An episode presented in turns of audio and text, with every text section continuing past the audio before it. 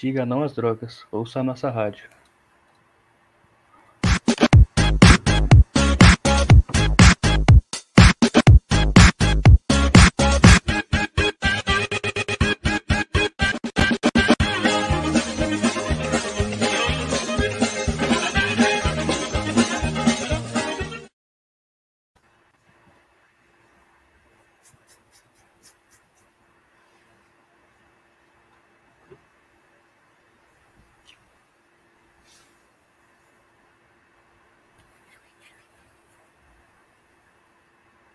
Seja muito bem-vindo ao nosso podcast para quem não gosta de futebol. Hoje voltamos com mais bate-papo para você. Hoje nosso convidado é o Renan Sky, direto de São Paulo, para falar do Corinthians e também do futebol internacional. Então você já vai, ó, inscrever no nosso canal para você não perder nada, porque tem muito podcast sensacional para você.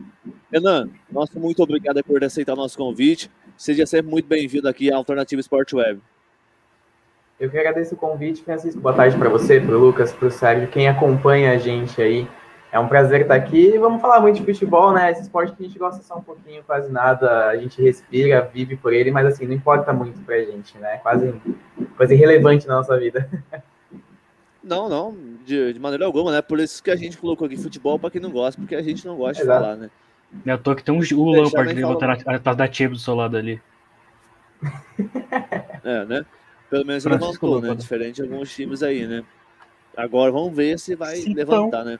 Ô, Lucas, seja muito bem-vindo, meu amigo. Muito obrigado né, por ter aceitado seu convite, mesmo que você vai ser corneta hoje aqui, né? O nosso amigo, que é corintiano. Seja sempre muito bem-vindo, meu amigo. Valeu, Diogão, Serginho. Bem-vindo, Renan. É, hoje o meu papel que eu mais quis na minha vida é ser corneta. Hoje eu vou fazer com o maior prazer do mundo. Preparem-se. Olha, é. Lá o Serjão James Berrenteiro, é influencer, TikToker, tudo que você pensar, esse rapazinho é. Mata Meu amigo, seja muito bem-vindo, muito obrigado por mais um podcast e vamos que vamos. Tamo junto, tamo junto, né? Aproveitando as férias da, da NBA para poder conversar um pouco de para poder conversar um pouco de futebol, ainda mais falar de futebol internacional em Corinthians. Muita gente quer entender o que está acontecendo e se o, Silvi, se o Silvinho é muito animado mesmo, tá usando alguma coisa. Mentira, tô brincando, mas muito boa tarde. É. Então, bora começar a construir esse programa que tem a ser sucesso. A gente precisa vir no 442, né? Faltou mais quatro aqui, mais dois também, para a gente fazer esse complemento corretamente. E nosso convidado de hoje é nada menos do que o Renan, né? A gente já apresentou. Ele escreve por FNV Sports, Futebol na Veia, lulance.com, é, também para Premier League Brasil. É, rapaz, espera aí, vou dar uma descansada aqui. Quero emprego. É grande. Quero emprego. Transfer Deus é estudante na horas vagas e também namora e vive futebol 24 horas. Renan, conta um pouquinho pra gente como que. Famoso pai de família. O, o, o Renan o Renan, jornalista, vive no dia a dia e ainda tira um tempo aí no final de semana. Cara, é complicado, né? Tem muita gente fala, Renan, você acha que você é uma máquina, né? Você vai pegando as coisas e vai começando a fazer e vai agregando outras, mas a gente vai indo, é o que a gente gosta, né? É, quem me conhece sabe que eu respiro futebol 24 horas por dia. É, sempre dá, se der para assistir campeonato australiano, campeonato do Cazaquistão, a gente está assistindo e não tem essas. Aliás, entende um pouquinho de campeonato australiano também, se quiser falar. Cazaquistão só para Wagner Love.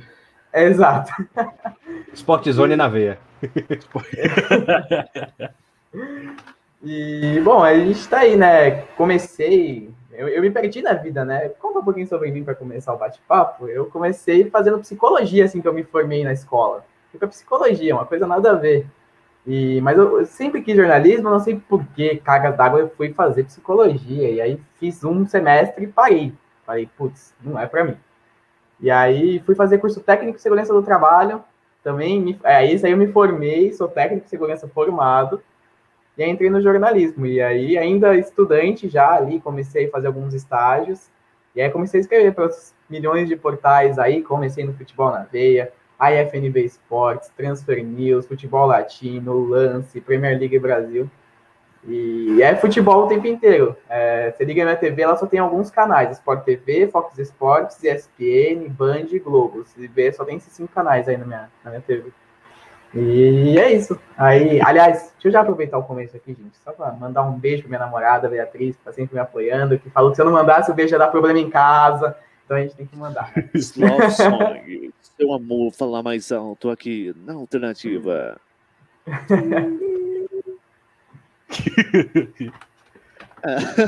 Caseiro. Cara, aquele momento, aquele momento que bate a bad aqui nos três, né? De poder falar nada disso na nenhuma transmissão é maravilhoso. Nunca nem vi. Vai chegar, cara. Vai chegar. Cara, é um prazer, né? Pra quem não conhece, o Renan é meu né, companheiro também no FNV de Esporte, também no Futebol na Veia. Ele que lida lá com meus erros, mas que me ajudou e muito a QBC. né, o- até uma, certo, certo momento ele mandou uma mensagem pra mim. Pô, cara, eu fico feliz da, da sua evolução, né? Porque essa senhora parecido. Parece que eu vi errado comigo, era uma beleza. E hoje sou, sou muito melhor hoje, é graças a esse cara e também a toda a equipe do FNV Sérgio Esporte. cara. Traíra. É, você ri, mas eu tava chorando. Sérgio Traíra, velho. Mas, ô, ô, Renan, vamos falar um pouquinho do Corinthians. Como que foi a sua relação com o Corinthians? Como que é, veio de família? Ou você se interessou? Conta um pouquinho pra gente a sua relação com o Corinthians. Cara, é, dizem que quem é corintiano, ele nasce corintiano, ele não, não se torna corintiano ao longo da vida, e isso é, é verdade. Eu vim de uma família em que todo mundo é corintiano, então não tinha muita escolha. Quando eu nasci, meu, meu quarto no hospital tinha, meu avô comprou um ursinho, comprou uma bandeira do Corinthians e colocou na mão do ursinho, então já, ali eu já era corintiano. E, e aí, ao longo dos anos, assim, eu assim, lembro de, de poucas coisas quando eu era criança, porque é, criança tá pouco se com futebol, tá começando a entender o que é futebol, assim. Mas a minha primeira vez no estádio, eu lembro que foi um Corinthians Portuguesa Santista, Campeonato Paulista. Fazia um frio, mas um frio assim. Só que ali eu já comecei a gostar da, da história de estar numa cadeira, que bancada e torcer pro time. E aí veio essa paixão pelo Corinthians, né? É, pô, comecei a acompanhar ali em 2005, quando eu já tinha uns sete anos, foi quando o Corinthians foi campeão brasileiro de 2005. E a partir daí foi uma paixão que, é, putz, já fiz muita coisa pelo Corinthians. Não, não cheguei a viajar para o Japão em 2012, não, não fiz uma loucura dessa. Mas, cara, é, Corinthians é um, é um sentimento muito louco, assim. É, a gente entra no jornalismo, a gente pensa em suprimir um pouco isso. É, às vezes a gente opta por não dar algumas opiniões por ser, para não revelar qual é o time e tal, não sei o quê. Mas a verdade é que todo mundo que está no jornalismo gosta de futebol e todo mundo tem um time. Então, é, e, e, o Corinthians é minha paixão. Estou sempre. Eu, eu, não sou aquele que tem milhões de camisas, não, porque eu acho que. É, tem até uma entrevista do Marinho que ele fala que os clubes colocam as camisas nos valores super altos e querem que os, os torcedores comprem. Eu não sou assim, eu não gasto meu dinheiro com camisa de time, sendo bem sincero. Mas é, conheço muita coisa da história do Corinthians, sempre acompanhei Série B, então eu fui em quase todos os jogos no Pacaembu na época. E, e aí agora é, era barato, era muito barato. E aí meu pai me levava, a gente ia, né? Voltava. É, vi o jogo do acesso contra o Ceará. Então, assim, é, já fui em jogo no meio da torcida do Palmeiras, no Corinthians e Palmeiras recentemente. Aquele jogo que o Michel Macedo faz um golaço e o Palmeiras empata. Corajoso, hein, velho? Bom que ele tá Não. vivo, né? Eu tô feliz em estar conversando com ele agora. Eu tô sobrevivente. É, essa foi a maior loucura, vai, digamos que eu fiz pelo Corinthians. Foi no meio da torcida do Palmeiras, assistir um Corinthians e Palmeiras com gol do Corinthians no finalzinho ainda, pra piorar. E o Walter pegando pênalti. Mas. Então, assim, Caramba. hoje, depois que eu é, comecei a trabalhar e tal, aí eu voltei no estádio, porque tem uma época que tudo ficou muito caro, eu não trabalhava também, então, tipo, não tinha como ir no estádio. E aí, depois que eu comecei a trabalhar, eu criei o hábito de ir no estádio, voltei, mas, assim, é, não vejo a hora de acabar a pandemia para poder voltar, cara. Corinthians é, é muita coisa para mim. Eu respiro o Corinthians, vivo o Corinthians e, e é isso. É, é uma paixão sem fim. Você pode já usar aquela frase, né? Aqui tem coragem, né? Pra você fazer isso daí, não é qualquer um, não. É. E ainda, ainda mostra mais pra gente ainda o seu amor ao Corinthians, né? Porque tudo, independente do que for, você vai estar lá. É, ou você tem alguma pergunta? Não, eu, eu, ia ter uma piada para fazer, mas aí eu vou me, eu vou me, eu vou me conter. Então, ele falou que... Não, pode fazer, agora faz. Falou, não, agora eu, faz. eu ia perguntar se ele ia assumir a dívida do clube também, mas brincadeira. Ah, Aí você é demais. é sacanagem. É Você vai sacanagem. passar Eu sei, eu, dívida sei que eu trabalho em muitos lugares, mas eu não, não ganhei o suficiente para bancar a dívida do clube, não. Não dá. É, porque ele tá fazendo esse exemplo, né, cara? A gente tá vendo ultimamente é o Cruzeiro, né? São pessoas de fora que estão pagando a dívida. E, uai, por que não? Vai ver que daqui a pouco tá- você tá num Sport TV aí, né? Ganhando uma boa uns pergunta. 150 mil. que você deu aí já essa dica, o que, que o Cruzeiro acaba de virar, que nem o Botafogo. O que, que você acharia do Corinthians virar um clube empresa? Cara, eu, eu acho que não, porque o futebol, é, os clubes, né? Eu, eu vejo, por exemplo, aqui na minha cidade, sou de Santo André. É, o clube do Santo André é na esquina da minha casa, certo? E é um clube que foi formado por pessoas que viraram sócias, que começaram a investir no futebol do clube, que vieram, o Corinthians, por exemplo, vai, foi, foi fundado por trabalhadores, por pessoas, né, é, de, de pé de chão de fábrica mesmo, de pessoas comuns como a gente. E aí você vai transformar isso numa empresa, cara. Tipo, o clube ele já é uma marca em si, ele já se tornou uma marca, né? Todos os clubes têm, são uma marca. O Corinthians é uma marca, enfim, os outros, o Palmeiras, São Paulo. E aí você quer tornar isso uma empresa, tipo, é, para mim é bizarro, porque os clubes eles são formados por pessoas comuns, pelo povão mesmo. O futebol no Brasil ele veio elitizado, né? Porque ele veio da Inglaterra, ele veio uma coisa pro, pro pessoal elitizado. Inclusive, eu tava no Museu do Futebol sábado, e aí eu tava ouvindo uma da, daquelas sessões e eles contando que o futebol era jogado só por pessoas da elite. E depois que foi quebrado esse paradigma lá no Rio de Janeiro, começaram a vir o, o povão mesmo para jogar, né? Virou coisa do povão. E aí, se colocar, virar o clube uma empresa, é, é a, a mais clara evidência que além do preço do ingresso estar alto, além dos materiais esportivos estarem caros, é, você está elitizando de novo o futebol. Então, eu acho que, que tornar um clube empresa é uma coisa que no Brasil não é muito legal e acho que hum, como um todo não deveria ser permitido, porque o, o clube ele é do povo, o futebol ele é do povo. Ô, tem uma pergunta polêmica. O- Vai. Pergunta bem polêmica. Temos aqui torcedores das maiores torcidas do Brasil, disparado. E, É, Renan, eu, o pergunta. Renan e o Serginho, né? Sim, a minha, a, minha, ter- a minha terceira. Aí pergunta não, básica para você. Terceira não, um pouquinho pra baixo. Terceira. É, Renan, uma Seja de pergunta. verdade com os fatos, rapaz. Caraca, eu tô falando a verdade. É porque ele tá falando da torcida do Vasco, que é papá. Mas pode Obrigado. continuar, vai. Dali Vasca. É, uma pergunta, já que as duas maiores torcidas do Brasil estão aqui, eu pergunto para você, Renan. Pergunta básica: qual das duas torcidas é maior, Flamengo ou Corinthians? Até porque é uma briga do caramba. É nego falando que a torcida do Flamengo é aquilo, que a do Corinthians é aquilo, que é o caramba 4. Ah, quero, dar, quero ver a sua opinião. Cara, você quer falar de números? A do Flamengo? Isso é, é óbvio, é fato, não tem como a gente negar. É, até porque, e aí é muito do, da TV brasileira, né? Por exemplo, a Globo, que tem os direitos de transmissão, é, transmite os jogos dos times do Rio de Janeiro para o Nordeste, para a região norte do país. Então é óbvio que isso vai criar naquela criança que está começando a acompanhar futebol uma simpatia pelos clubes do Rio de Janeiro. E aí o Flamengo, por ser um, um clube que já tem uma expressão muito grande, ele acaba crescendo cada vez mais. Mas você quer falar em feitos? É a torcida do Corinthians, cara. É, tudo bem, a torcida do Flamengo ela é uma torcida muito grande em números, é sempre tá cheio Maracanã, principalmente agora com o time que tem, né? Quando voltar ao futebol, a gente tem certeza que vai estar mais lotado, ainda mais cobiçado ainda no jogo do Flamengo. E mas em feitos, pô, é só ver aquela invasão no Rio de Janeiro, em Corinthians e Fluminense. É só ver os 30 mil torcedores em Tóquio, a loucura que a torcida do Corinthians fez lá.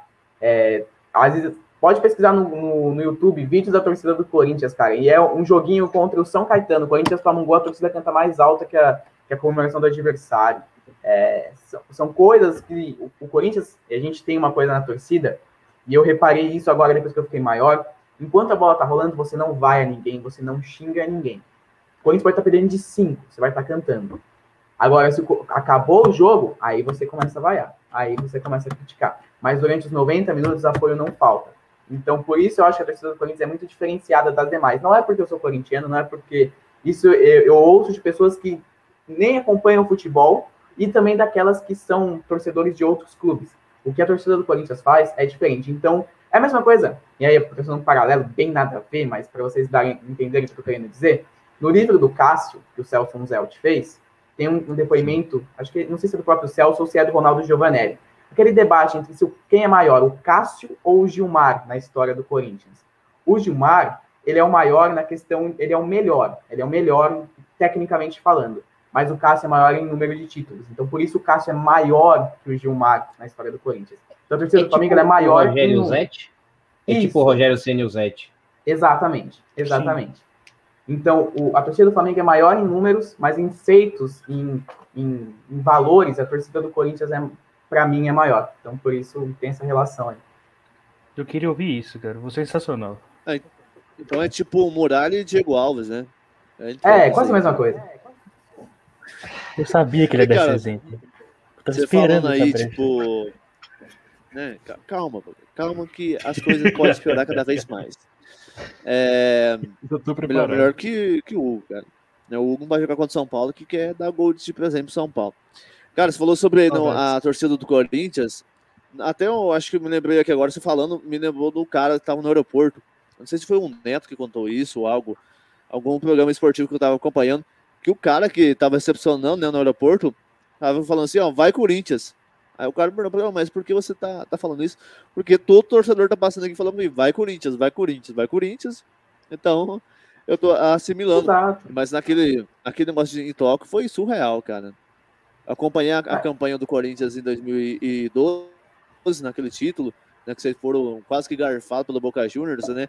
Aí depois quer vir aqui fazer polêmica Novidade. no Mineirão. Qualquer um é garfado com o Boca Juniors, Aí cara, eu, qualquer um.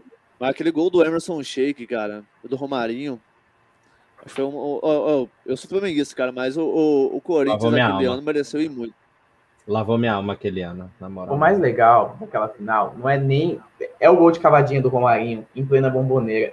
E tem uma entrevista do Emerson, que o Emerson é tudo. chega no vestiário depois do jogo, lá na bomboneira, e o pessoal todo Romarinho sem noção do que você fez, você fez o gol numa final de Libertadores, meteu uma cavadinha e tal. E ele, tipo, é, beleza, tipo, ele, o, o Magno é tão nonsense que ele é tipo.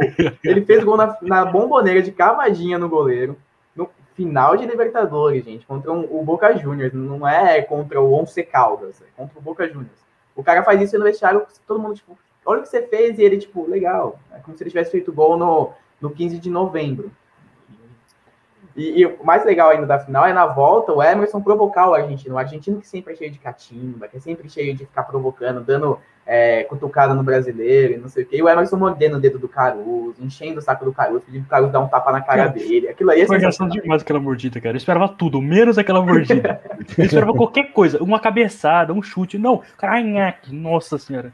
Sensacional. É sensacional. Eu sou Sensacional aquela mordida. É, não, o Serginho falou de uma coisa ali que não me trouxe uma boa memória, não, cara. Santa André. É, não, é. ainda, ainda, bem que ele Deu começou a comprar o futebol em 2005, porque em 2004 ele tem o trauma. Oh. é, mas aproveitar para aproveitar para conversar, falar também. Olha, eu queria saber um pouco de você também sobre o, o Corinthians atual. O que, que, que, que você vê? A gente teve a chegada do Renato Augusto é, ontem jogando, jogando muita bola de novo, né? Todo mundo sempre duvida do Renato Augusto. Parece que ele vai chegar com 90 anos de idade com o Bengala e vai voltar a jogar bem, impressionante. Mas agora tem, tem, tem esse acréscimo, né? Vai ter o Juliano e tudo mais, o time começa a se estruturar, tem os problemas financeiros, o Silvinho. E eu queria saber de você, literalmente, o, que, que você acha desse momento atual do clube do Corinthians? Tem expectativa para frente? Como é que tá funcionando? Olha, eu vi muita gente criticando é, o Duílio no começo do trabalho dele. Tá? Eu, eu acho que assim, é, o Duílio ele começou bem com essa questão de reestruturar a parte financeira do clube. Emprestou jogador com um salário totalmente pago pelo clube que está recebendo o atleta, vendeu jogadores e está tentando, por exemplo, levar de algumas peças. Existe também as notícias de que o Luan está tentando, o Corinthians está tentando achar algum clube para o Luan, que peça que não está dando certo. E quem vai querer, coitado. É, o problema é quem vai querer. E, e aí, demais, e aí e aí começou essa estruturação, né? A partir daí que começa a, a, a chegada do Renato Augusto do Juliano, se deve muito ao que o Duílio fez lá no começo do trabalho dele, né? Quando ele assumiu, com essa questão de reestruturar financeiramente a equipe. É, e tem sido um trabalho transparente até o momento. Claro que tem suas ressalvas, tem alguns momentos que a gente discorda de algumas decisões, tem, é claro, é, é normal. Mas está me surpreendendo o trabalho do Duílio. E agora falando do momento atual, né, do que o Corinthians tem jogado recentemente, é, começando pelo técnico, né, pelo Silvinho. O Silvinho é um técnico que tem mais derrotas do que vitórias na carreira. Ele fez, acho que só 13 jogos no Lyon até ser mandado embora. Então ele não tem tanta experiência como técnico principal, mas é um cara que já rodou como auxiliar do Corinthians, seleção brasileira, Cruzeiro, Náutico, enfim. Rodou por vários clubes como auxiliar. E, claro, tem a sua experiência na Europa, lá, tal, não sei o quê. Mas, assim, é, sejamos sinceros, o time não produz ofensivamente. Agora pode começar a produzir porque tem essas peças e eu vou falar daqui a pouco disso. Mas defensivamente o time está mais encaixado, isso é fato. A, a, linha de quatro que ele tanto falou na entrevista dele, que virou. Sim, um especialista de quatro. Exatamente. ele é um especialista de quatro. Ele, ele, o Corinthians tomou menos gols. O, a, o, o ponto fora da curva contra o Flamengo é normal, porque contra o Flamengo ultimamente está difícil, só o Inter para conseguir a proeza de não tomar uma goleada. nós tomamos cinco, cara. E, e, e, e aí, o restante do trabalho, o restante dos jogos do Corinthians, a gente vê uma evolução defensiva do, do clube. Ontem e contra o Santos, contra o Santos, por exemplo, para mim o Corinthians foi melhor. Já com o Juliano em campo. E aí ontem também, o Corinthians no primeiro tempo foi impecável. Fez 2 a 0 jogando muita bola. Peças que eu critico muito, por exemplo, o Rony, eu não sou um fã do Rony. Eu não acho o Rony esse mega jogador, mas jogou bem, temos que ser sinceros. Não, não vou ficar aqui criticando o cara, crucificando ele, sendo que ele jogou bem. O Adson, para mim, é uma promessa, mas que para mim não vai vingar. Eu acho que ele não tem nem potencial para chegar no que foi o Pedrinho, sendo bem sincero. Não vejo muita coisa no Adson igual estão fazendo, não. Eu acho que é mais pela carência que o Corinthians tem naquela posição que estão fazendo esse alarde todo, assim como fizeram é, quando o Vital começou a jogar muita bola, teve uma época que ele foi muito bem. O Léo Natel, quando chegou, corria que nem um louco, continua correndo, mas não faz mais nada. Então, é. O pessoal Linha produção William Barber. Corre, corre, é, não faz nada. William Barber foi boa, cara, bem, bem lembrado. Ou é, ou é igual o Duracel, né? Só corre. Só corre. O Duracel serve alguma coisa, pelo menos. O Duracel dura um pouquinho, pelo menos. É, exatamente. E, e, e, aí, o único que rendeu nessa posição de lado de campo foi o Mosquito. Foi o único que realmente começou, ficou e tá bem até hoje. O que foi uma surpresa muito grande para mim. Eu sou muito grato ao Thiago Nunes nesse sentido. Foi ele que pediu a volta do Mosquito, né? Ele estava emprestado para o Paraná. E aí ele pediu o Mosquito de volta, o Mosquito voltou. Reserva e... do Paraná. Exato. E aí chega no Corinthians e joga demais. Ô filha da mãe. Não, pois é. Pior que na Série B ele começou a jogar. A gente acompanhou aqui na rádio algumas transmissões do Paraná. E ele e o Renan Bressan, que é aquele cara que é uhum. é brasileiro bielorrusso, estavam jogando demais, velho. Acho que foi um dos motivos, inclusive, do rebaixamento do Paraná. Mas... É. E se não daqui, cara? Vocês não vão acreditar e... quem tá aqui? Oi? Aqui, ó. Olha quem tá aqui, ó. Mosquito aqui, ó, cara. É a comédia do cara. Eu sabia que ele ia dar uma dessa, eu sabia. Tava demorando, tava demorando. Renan, por favor, Renan, pode continuar. Vamos ignorar. Ele volta a atacar. Vamos, vamos ignorar, vamos ignorar, melhor.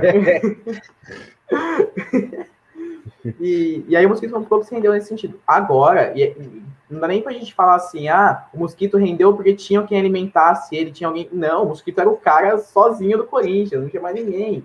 Era Será que ele, o cantilho pra alimentar ele? É, pelo não, amor de Deus. Eu né? ele é até bom, mas. Ah, que né? se ele é bom, eu sou craque, pelo amor de Deus. Ah, pô, Enganação. É pô, ele veio. O ele veio. é preguiçoso, é diferente. Ih, exato, preguiçoso. cara. O Ganso também é bom, mas é preguiçoso. Jogou mal pra caramba ontem. O Gerson no Flamengo. O Gerson no Flamengo é preguiçoso, mas é bom. Ah, então. Tá vendo? Só que tá um time e... bom, ele fez do Cantilho, ele tá um time horroroso. Agora melhorou, graças a Deus. Eu acho. Tinha que ter melhorado e... essa hora também, né? E aí agora, agora... tipo só terminando aqui, o, o, Renato Augusto e o Juliano vão acrescentar muito nesse sentido. Tem o Roger Guedes chegando? Talvez, tem o Roger Guedes. Vamos manter a cautela igual tá sempre todo mundo pedindo? Há possibilidade de um chapéu? Há também. A qualquer momento pode vir alguém e falar assim, não, vem Roger Guedes. E ele vai falar, vou. Mas com, só com o Renato Augusto Juliano... Ele ainda não tá técnico. fechado? Então, ele tá acertado com o Corinthians, né? Ele tá palavrado, né? Tá palavrado, só que se você não assinar o papel, não acontece nada, né? E... Eu já vi várias dessas dando errado. Tava então, palavrada assina com o outro. Oh, por várias. isso que a diretoria do Corinthians nem fala nada. A diretoria do Corinthians desmente, fala que tem um interesse, mas que não tem nada acertado. E tá mais do que está para não criar esse negócio de ah, o Corinthians igual foi com o Drogba. O Corinthians fechou o Drogba. E não, não fechou o Drogba, pô, né? Valeu o Drogba. O Drogba ficou lá. Sim, e... sim, sim. É, é, porque eu vi as lives dele eu achei que, tipo, fosse alguma coisa já que já fosse como certo, que ele já tá dando nas lives dele como fazendo aquelas pegadinhas. Ele faz isso sempre. Desde Então, quando ele mas era, tá ele era vendo? circular do Atlético Mineiro, ele falava toda hora do Atlético. Aí quando o Palmeiras falava de Palmeiras, o Corinthians era a mesma coisa. Ele é um ilusão, ele é um ilusor nada. Ele tá fazendo isso, mas a diretoria não fala nada, você pode ver. Agora, agora pode ser igual, igual a Carol, né, filha do Renato Gaúcho. Aproveitar disso para também, né, atrair. Ela pediu para, né, Saber o Corinthians. se, você, se eu chegar aqui a Torcedor. 2 milhões de seguidores, eu vou falar uma surpresa. Em meio àquilo tudo, né, que é ela, a especulação no Surpresa, você é pai, uau. que a- Não, não vou ser não, tá ficando tranquilo. Ficou aquele silêncio. É, eu fiquei meio assustado, eu pensei que o anúncio ia ser aqui, né? Mas tudo bem. Diminuiu o tempo. Mas fala- voltando a falar aqui, ô Renan, você falou do, do Duílio quando o presidente, mas o legado que ele pegou, cara, foi, uma, foi um desastre, né? A última, a última diretoria do Corinthians com, com o cara lá, que não sei nem merece Andrés. falar o nome dele aqui. É, o que você falou, tudo bem. Ele fez uma, umas cagadas que, pelo amor de Deus, nem, nem amador consegue fazer aquilo. Então, qual a expectativa quando o Duílio chegou no, no, no, no, no- no topo lá do presidência? O que, que ele poderia ter feito? Um time todo quebrado, cheio de dívida, não podendo, quase não contratou, contratou só agora, que foi o Juliano e o Renato Augusto, bons- muito bons jogadores, inclusive, mas ele tá fazendo até uma- algo surpreendente, né, pro, pro que ele chegou a ter. Sim, o Andrés, ele, ele fez um primeiro mandato lá atrás, muito bom. Foi o mandato de que vieram aqueles jogadores de muita expressão, né? Ele que bancou o Tite no Corinthians, quando o Corinthians caiu na pré-libertadores. Ele acertou muito no passado.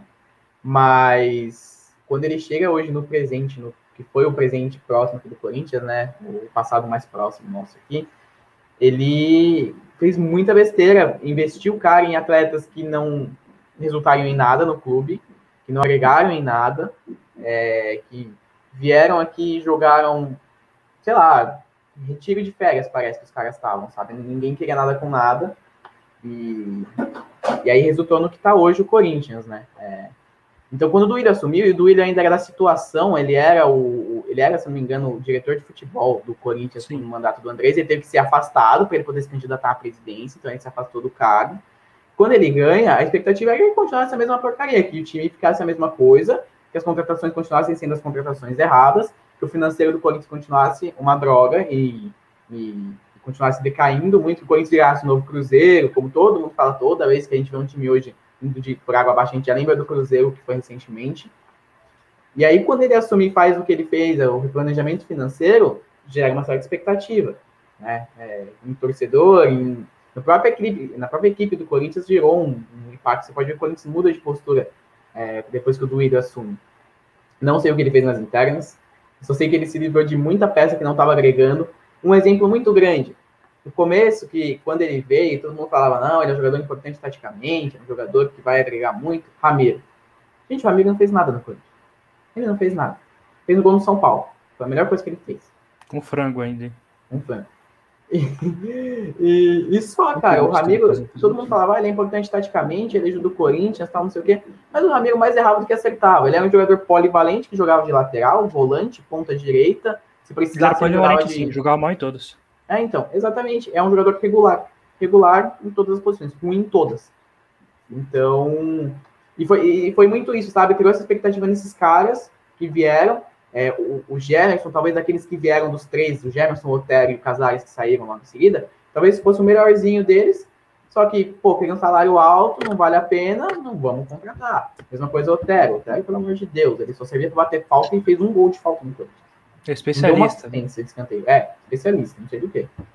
E, e o Casares começou bem, e aí Caixa foi encostado e tá lá no Fluminense. Então, o ânimo do William mudou um pouco. As coisas mudaram um pouco. E isso tá sendo bom. É, pelo menos tem gol de falta, né? É, tem, tem mais que o Flamengo nos últimos quatro anos. Né? Porque a hora que vai comprar falta, o Flamengo faz o último gol lá com o Paraná, lá em 2019. E assim É, quem é vai. o Galvão Bueno quando a Cara, seleção voltar a falta? O Brasil faz o gol de falta há quatro anos. Ah, se lascar, Galvão. Olha, rapaz, você tem um fã aqui de Galvão Bueno. E, ó, Eu também sou fã não dele, só que falar muito, bora demais, né? porque o Galvão respondeu o Twitter dele, cara. O Galvão respondeu o Twitter dele. Né, Diga-se Sou de parceiro do passagem também, o Renanzinho. O, o Renanzinho aqui, cara, é twitteiro também, viu? Ele gosta de cornetar todo mundo, né? Eu também sou fã do Galvão. Espero que corneta né, aí na mas- próxima vez, né? E eu queria saber dele ô, o que, que a aula de pedagogia incrementou.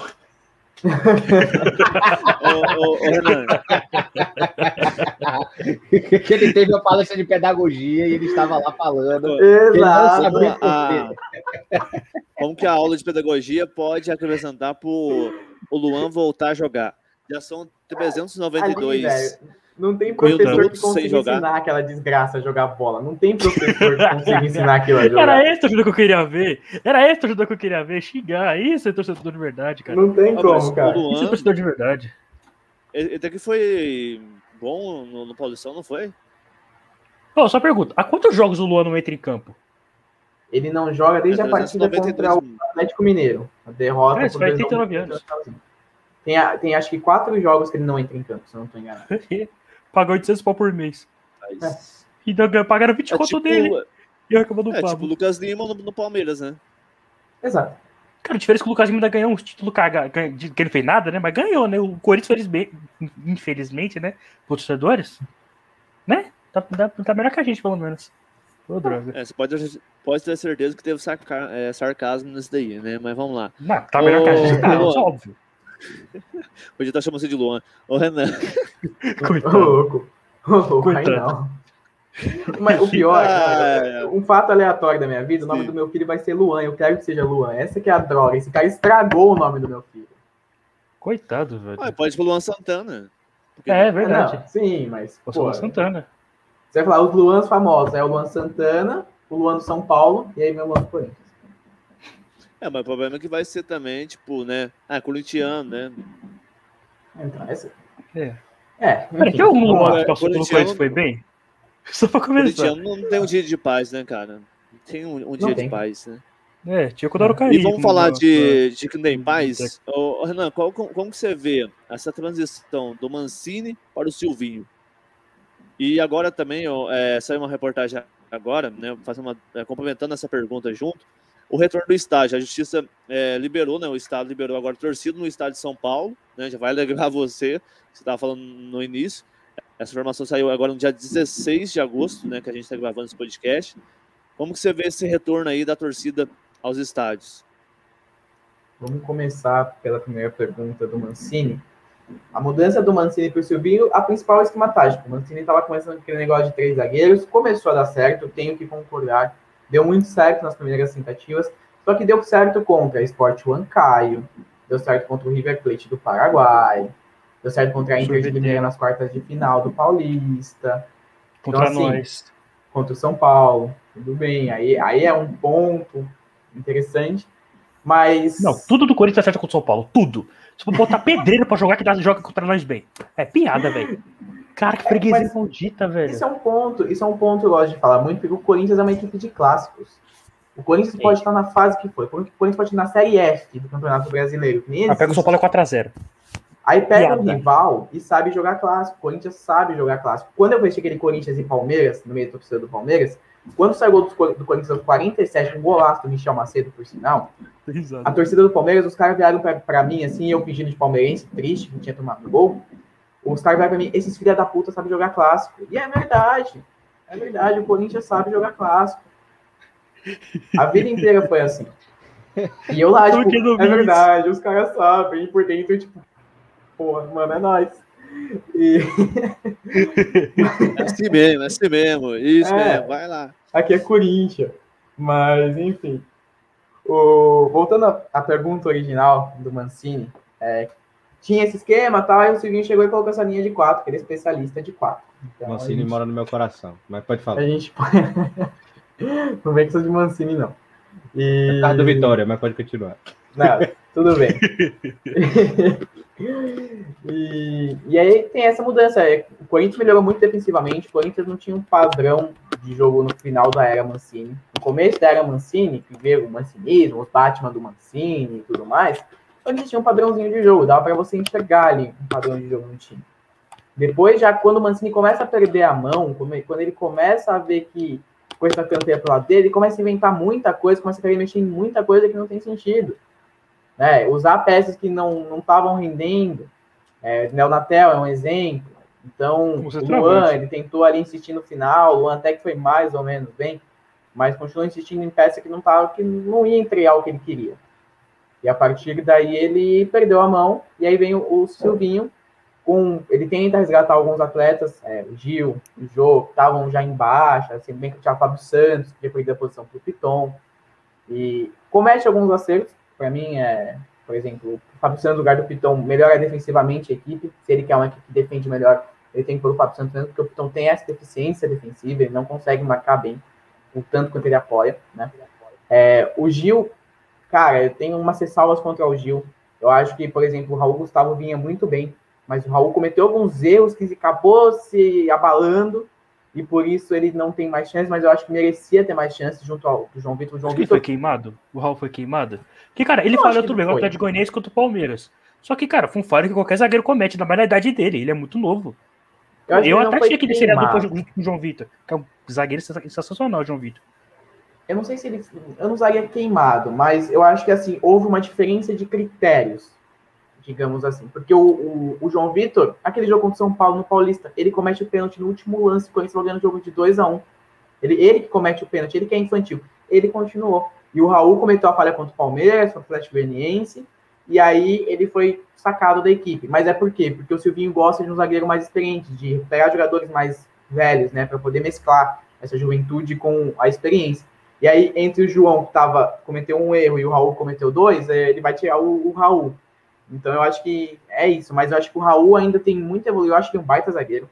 Eu acho que junto do João Vitor seria uma dupla muito boa, uma dupla que é rápida, não é uma dupla de zagueiro, aqueles pirulão que não consegue nem andar, não. É um cara que tem velocidade e seria legal, seria interessante. Mas tudo bem, tá mantendo o Gil. E aí, lá na frente, cara, é o problema. Ele, é, o único, acho que o único problema do Silvinho é insistir com o jogo. Quero ver o que ele vai fazer se o Roger Guedes vier. Porque Renato Augusto e Juliano tem que ser titular nesse time. Roger Guedes para ser titular. E o Gustavo Mosquito, não dá para você tirar o Mosquito. Não tem como. Eu jogaria, minha opinião, um 4-2-2-2. Com a linha de quatro dele lá, que está até hoje, né? Cássio, Fagner, é, Gil, João Vitor e Fábio Santos.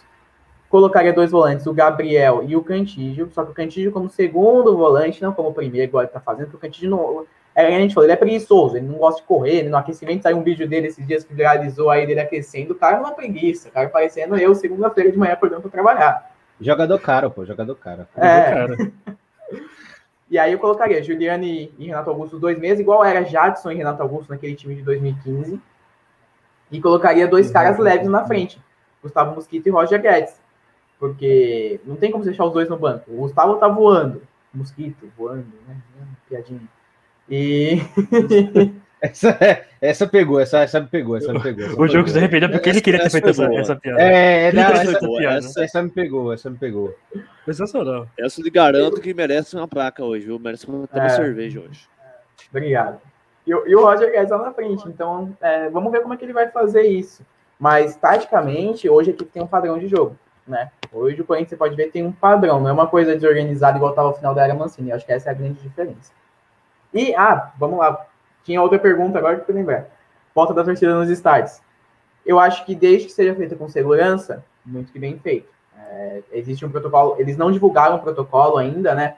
É, o governo do estado não, não chegou a divulgar como é que vai ser feito isso, mas é, desde que seja feito com segurança, eu acredito que até novembro, grande parte da população adulta esteja vacinada, porque, por exemplo, eu, eu tomei a minha primeira dose agora esse final de semana, eu tenho que tomar daqui três meses de novo a segunda dose, que é novembro, quando reabre nos estádios. Desde que esteja praticamente toda a população adulta vacinada, eu acho que já é uma coisa a se pensar, uma coisa que pode ser tocada, desde que também é, manter a segurança, até porque existem os jovens, os adolescentes, que ainda provavelmente nessa época não vão estar 100% vacinados. É que também tem um retorno também da Fórmula 1, né, no final do ano, a previsão de tem aí 100% do público, né, o GP de São Paulo, Brasil, como vai ser chamado agora. Ô, Lucas, você tem alguma pergunta para o Renanzinho? Sobre o Corinthians? Cara, pior que eu tô pensando aqui. Mas agora que. Eu, eu tava vendo uh, as dívidas do Corinthians aqui. Sim, eu sou corneta nesse ponto, tava pesquisando aqui. Cara, eu, eu tô vendo que o tanto de dívida que tem com o jogador do time atual. Cara, tem dívida com, pô, com ídolos como Cássio, com Fagner, com Gil. O Ramiro esquece. Mas, cara, é, é a dívida tão gritante que sei lá, como, como, como que aquele, aquele cara que você falou agora há pouco, Renan, que eu não vou falar o nome dele, nome de craquineta aqui. Falou o nome dele, é um antecessor, né? Mas, cara, é uma coisa ridícula. É, é- é- cara, é coisa que time amador nem faz isso. E esse cara conseguiu fazer com um clube do tamanho do Corinthians, que tem a torcida enorme. Caraca, velho. Má gestão, Então, cara. o que gestão. Serginho? Né, né? E eu reclamo do Leco. Ruim pra caralho. Mas. é- Vai vai falar, Nazu? Senão depois eu, depois eu emendo. Não, só, só falar. O, o Andrés, ele tinha. Eu concordo que, assim, é, o Corinthians já vem, não é de agora, não é só da gestão do Andrés que tem essas dívidas. É uma coisa que já vem há, há tempos acontecendo no clube. É uma coisa que vem acumulando. Só que ao invés dele, é, e aí é uma coisa que eu falei numa das lives que eu fiz lá no Futebol na Veia, há muito tempo atrás, era a questão de ter humildade, de reconhecer que o Corinthians ia ter que ficar uns anos sem disputar títulos, que ia ter que recuperar financeiramente a equipe, primeiro tentar acabar com as dívidas, porque tinha a questão do estádio, tinha a questão dos salários atrasados, tem a questão da, da- dos funcionários, as marmitas lá, aquela história famosa das marmitas.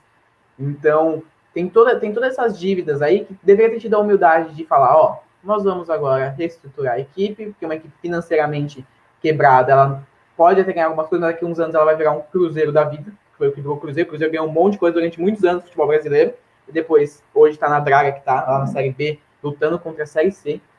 Então, deveria ter tido essa humildade de recomeçar. Não quis recomeçar.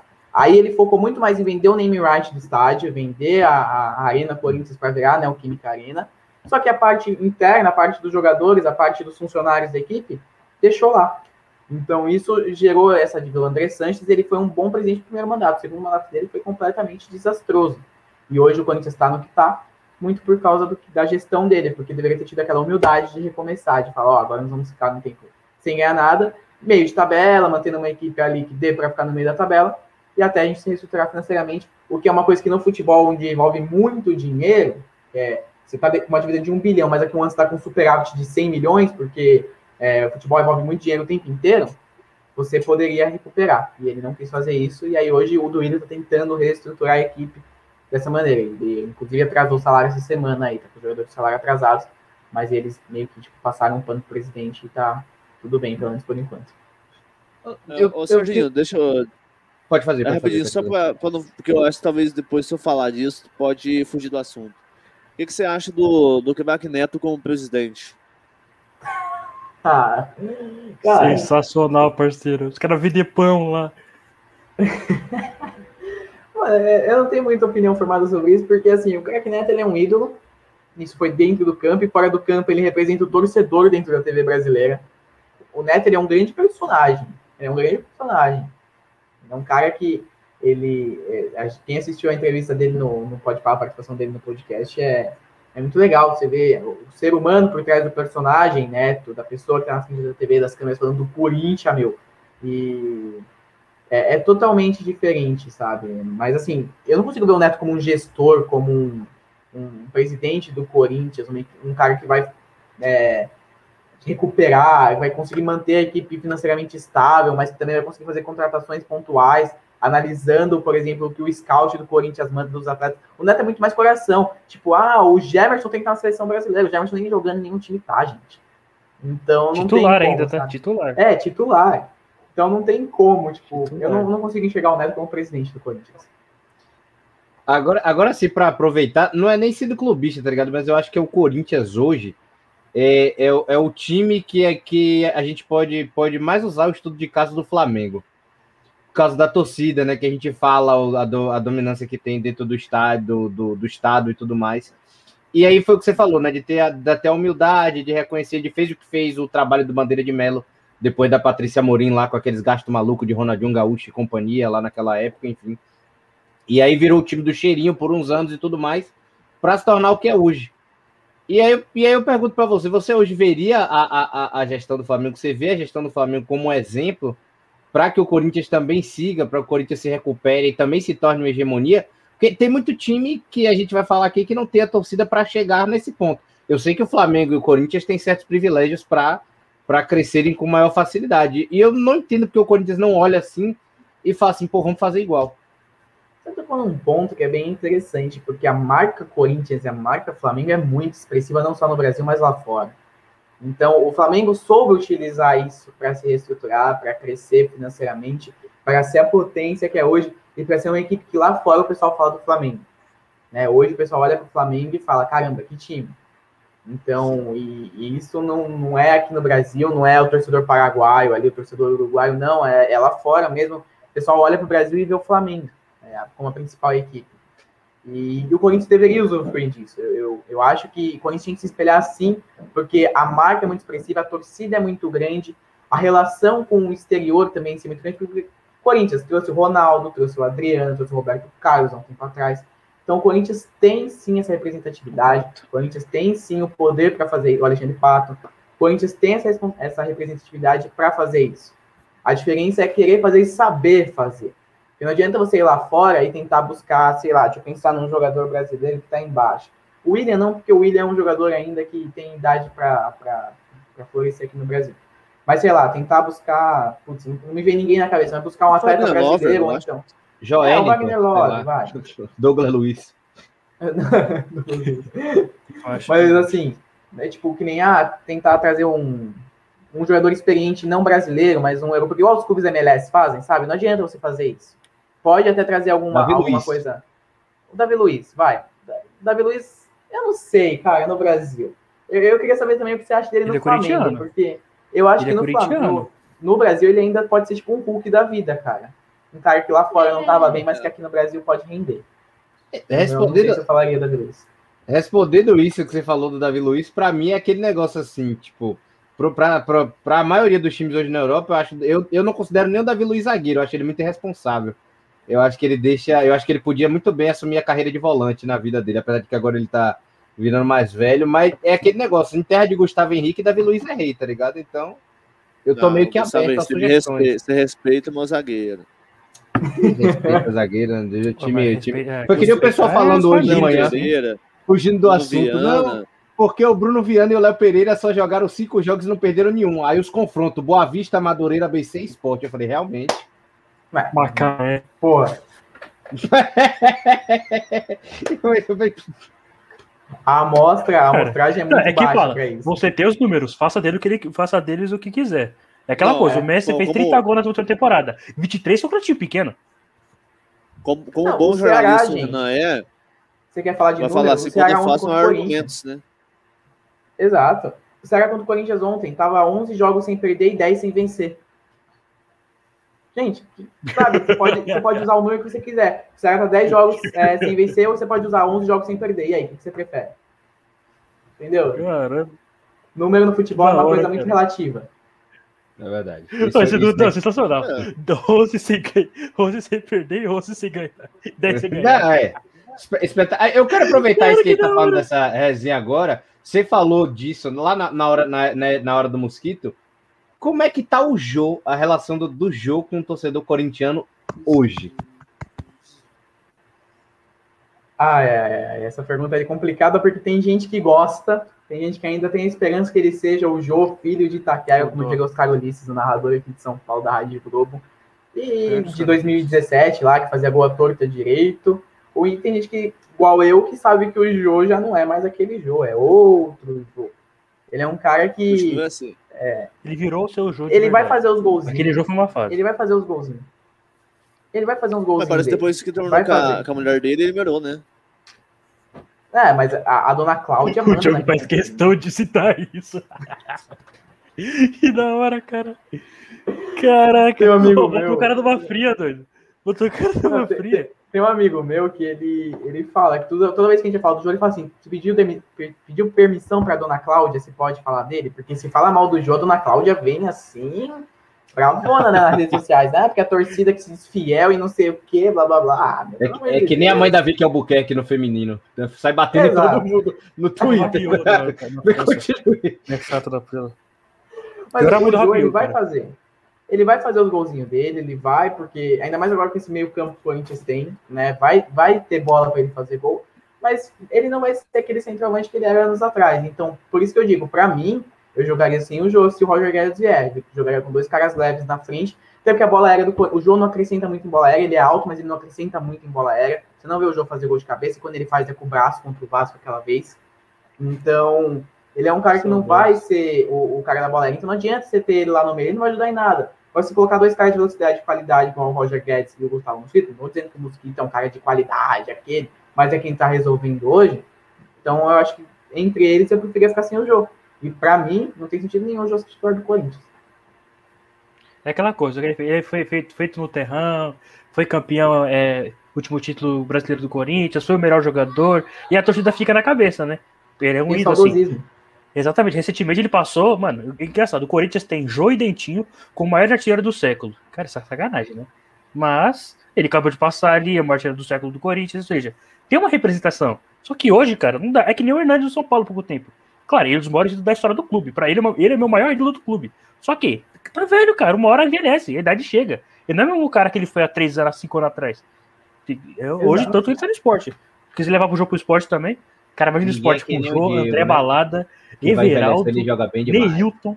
Meu Deus. É o quê? O esporte tá bom. Era, era, era época que a Batavo patrocinava bastante clubes, né? Era o Flamengo, o Corinthians. Nossa, Batavo. Aquela, de, aquela de terceira camisa da Batavo amarela e azul, Jesus amado. Vamos continuar. Ah, Nossa, tá, aquela edição de os olhos. Vamos lá. Até sangrou. E, ô, ô, Renan, na sua opinião, né, falando, já falando de uniforme, qual o uniforme mais feio que você já viu do, do Corinthians? Eu sei que né, o torcedor não acha nenhum uniforme feio, mas a gente acha. Ah, tem uns feinhos sim, velho. Assim, tinha um, um vi... vermelho, cara, é a cor de vinho. É a cor de vinho. Foi em 2000 e... Ah, mas, mas, aquele era de São Jorge, né, velho? Aquele era bonito. Pô. É, era Não, tinha, tinha, uma cruz no meio aqui, velho, que parecia que era um clube de funeral, tá ligado? uma cruz gigante. Cara, foi 2011 demais. esse uniforme. Isso daí foi em 2011. Eu acho que, assim, não foi o mais feio, mas o que destoou mais foi um cinza que o Corinthians teve, né? Porque o Zizal jogava aqui. Eu não via sentido ter um uniforme cinza no Corinthians. Sendo bem sincero. Não via motivo. O vermelho, o vermelho tem no símbolo do Corinthians. O vermelho do Corinthians tem a parte vermelha na parte do timão, né? Que tem no, tem alusão a São Jorge também, né? Exato. O roxo, o roxo do torcedor corintiano roxo. Então, tipo, beleza. Agora, aquele cinza, eu não vi sentido nenhum ter um uniforme cinza no Corinthians. Não, não e uma coisa que. Né, né, tá falando de Jô. Usar chuteira verde. Ah, cara, isso é frescura. Isso é frescura. Boa. Boa. Eu não gosto disso. Eu acho, eu acho bizarro. Porque, cara, se é, se é polícia, então o Palmeiras e o Corinthians, nenhum dos dois podia usar branco, porque os dois têm branco. Então, como é que você vai falar, tipo, ah, o branco é meu, o branco é seu? Não, cara, é uma cor, só não muda nada. E se a chuteira verde do jogo tivesse feito ele fazer três gols naquele jogo? Alguém ia falar alguma coisa? É verdade. Eu, eu, tenho isso na família. Eu duvido. Eu apostava minha cara que os caras iam falar alguma, alguma besteira. Ah, se ele meter um golezinho. Mas não vale muito, é, eu ia falar isso agora. Não. Ah, e tipo, tem uma coisa que aconteceu no Mundial de 2012, que a FIFA obriga a usar aquele patch de fair play aqui no braço e é um campo, e é verde. O Corinthians lutou para aquilo não ser verde, teve que usar. Mas o Corinthians reclamou muito que aquilo era verde, que aquilo não ia pegar bem. Ah, pelo amor de Deus, a gente joga num campo, o campo é verde. Vai mudar o quê? O campo tá preto e branco na Arena Corinthians? É, não daqui a pouco as árvores de preto. E, e é, é verídico que algum presidente tentou mudar a cor do, top, do campo ou é, ou é, é, só a gente que fala por falar mesmo? Cara, eu nunca vi nada oficial sobre isso, sendo bem sincero. Tá? Graças Mas a Deus. Não, não duvida, né? Não, não duvido, não duvido é uma besteira muito grande. É, o, o, campo, que é o lugar onde o clube atua, ele é verde e os caras reclamam por causa de uma chuteira do cara que tinha um negocinho verde. O Bocelli, quando ele então... foi contratado pelo Corinthians, ele postou um treino lá no México, que ele, ele ficou no México um período para é, vender a casa, vender o carro que ele tinha lá e tudo mais. E ele postou um vídeo treinando e marcou o Corinthians, né? Ele correndo no parque lá e o tênis dele era um verde limão. Aí os caras já, tipo, ah, contrataram o cara lá que é palmeirense, tá usando verde, não sei o que. Gente, pelo amor de Deus. É bizarro isso. É muita obsessão, né? Então quer dizer que os corintianos tiver olho verde, ele tem que colocar lente pra trocar. É, tipo isso. Ah, pelo amor de Deus, né, meu irmão? Ah. Isso é piada, né? Agradecer a turma aí que tá no chat junto com a gente, a Daniela Freitas, só tem fera, valeu, Dani.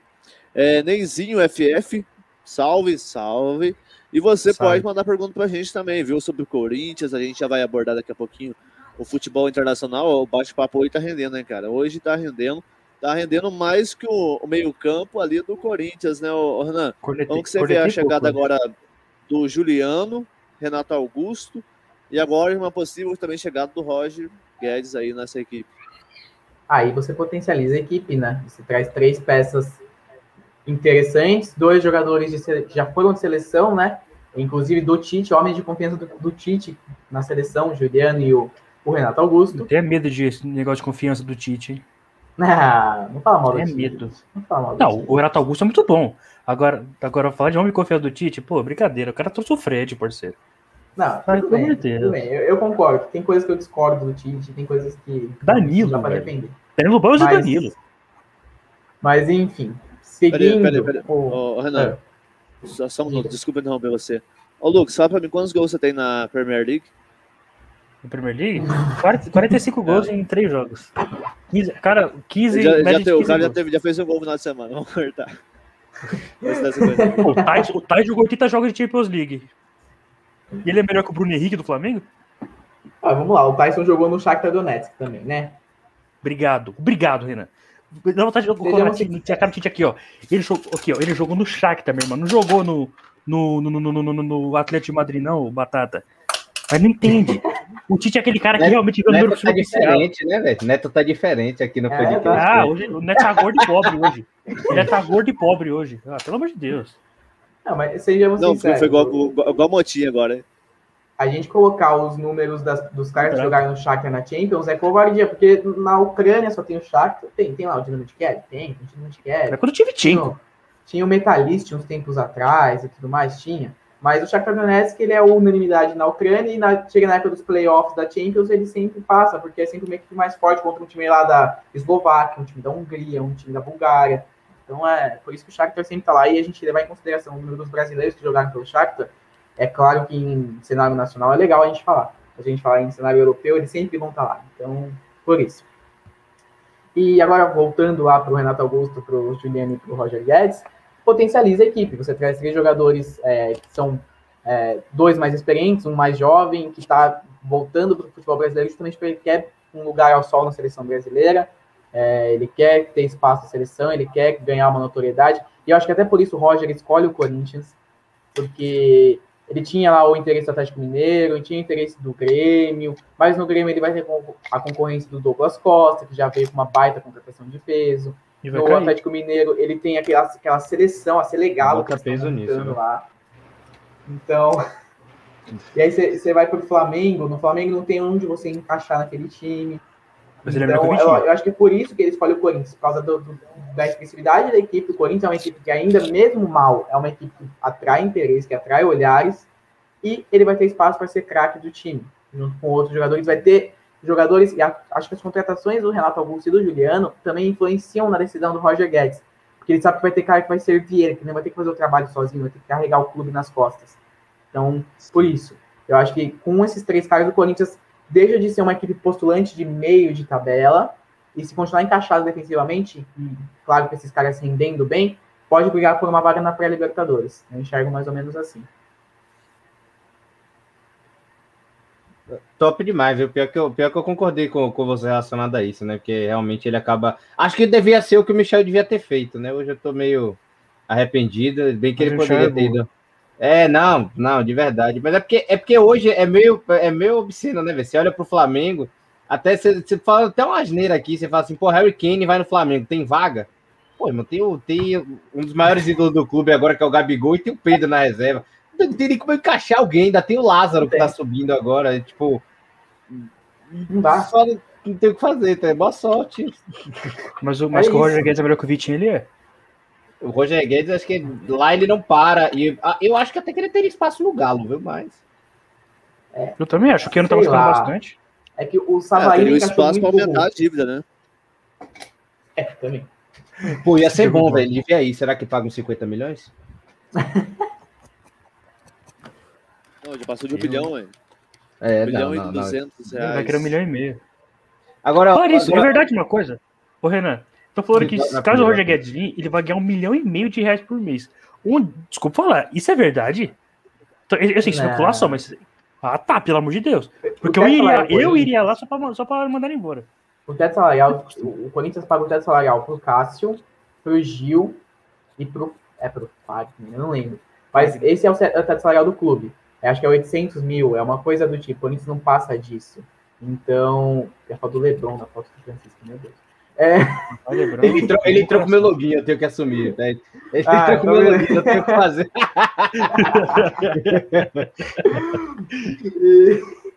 Papai Lebrão. Aqui, vai aqui, ser pagar.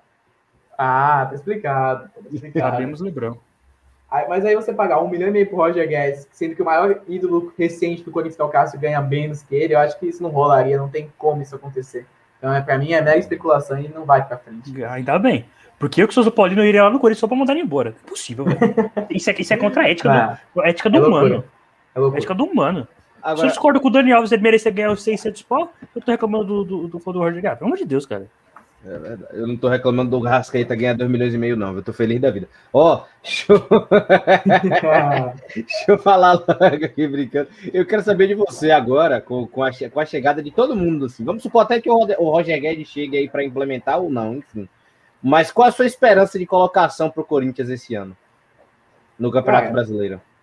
vai brigar com essas chegadas por pré-libertadores, como eu disse, se manter encaixada a defesa e se esses caras renderem o que eles prometem, né? O Renato Augusto chegou, já fez um bom no primeiro jogo, mas demonstrou que tá fora de ritmo, normal, porque quem tá oito meses sem jogar bola. Desde, de- desde dezembro ele não sabe o que é pisar num gramado de uma forma competitiva.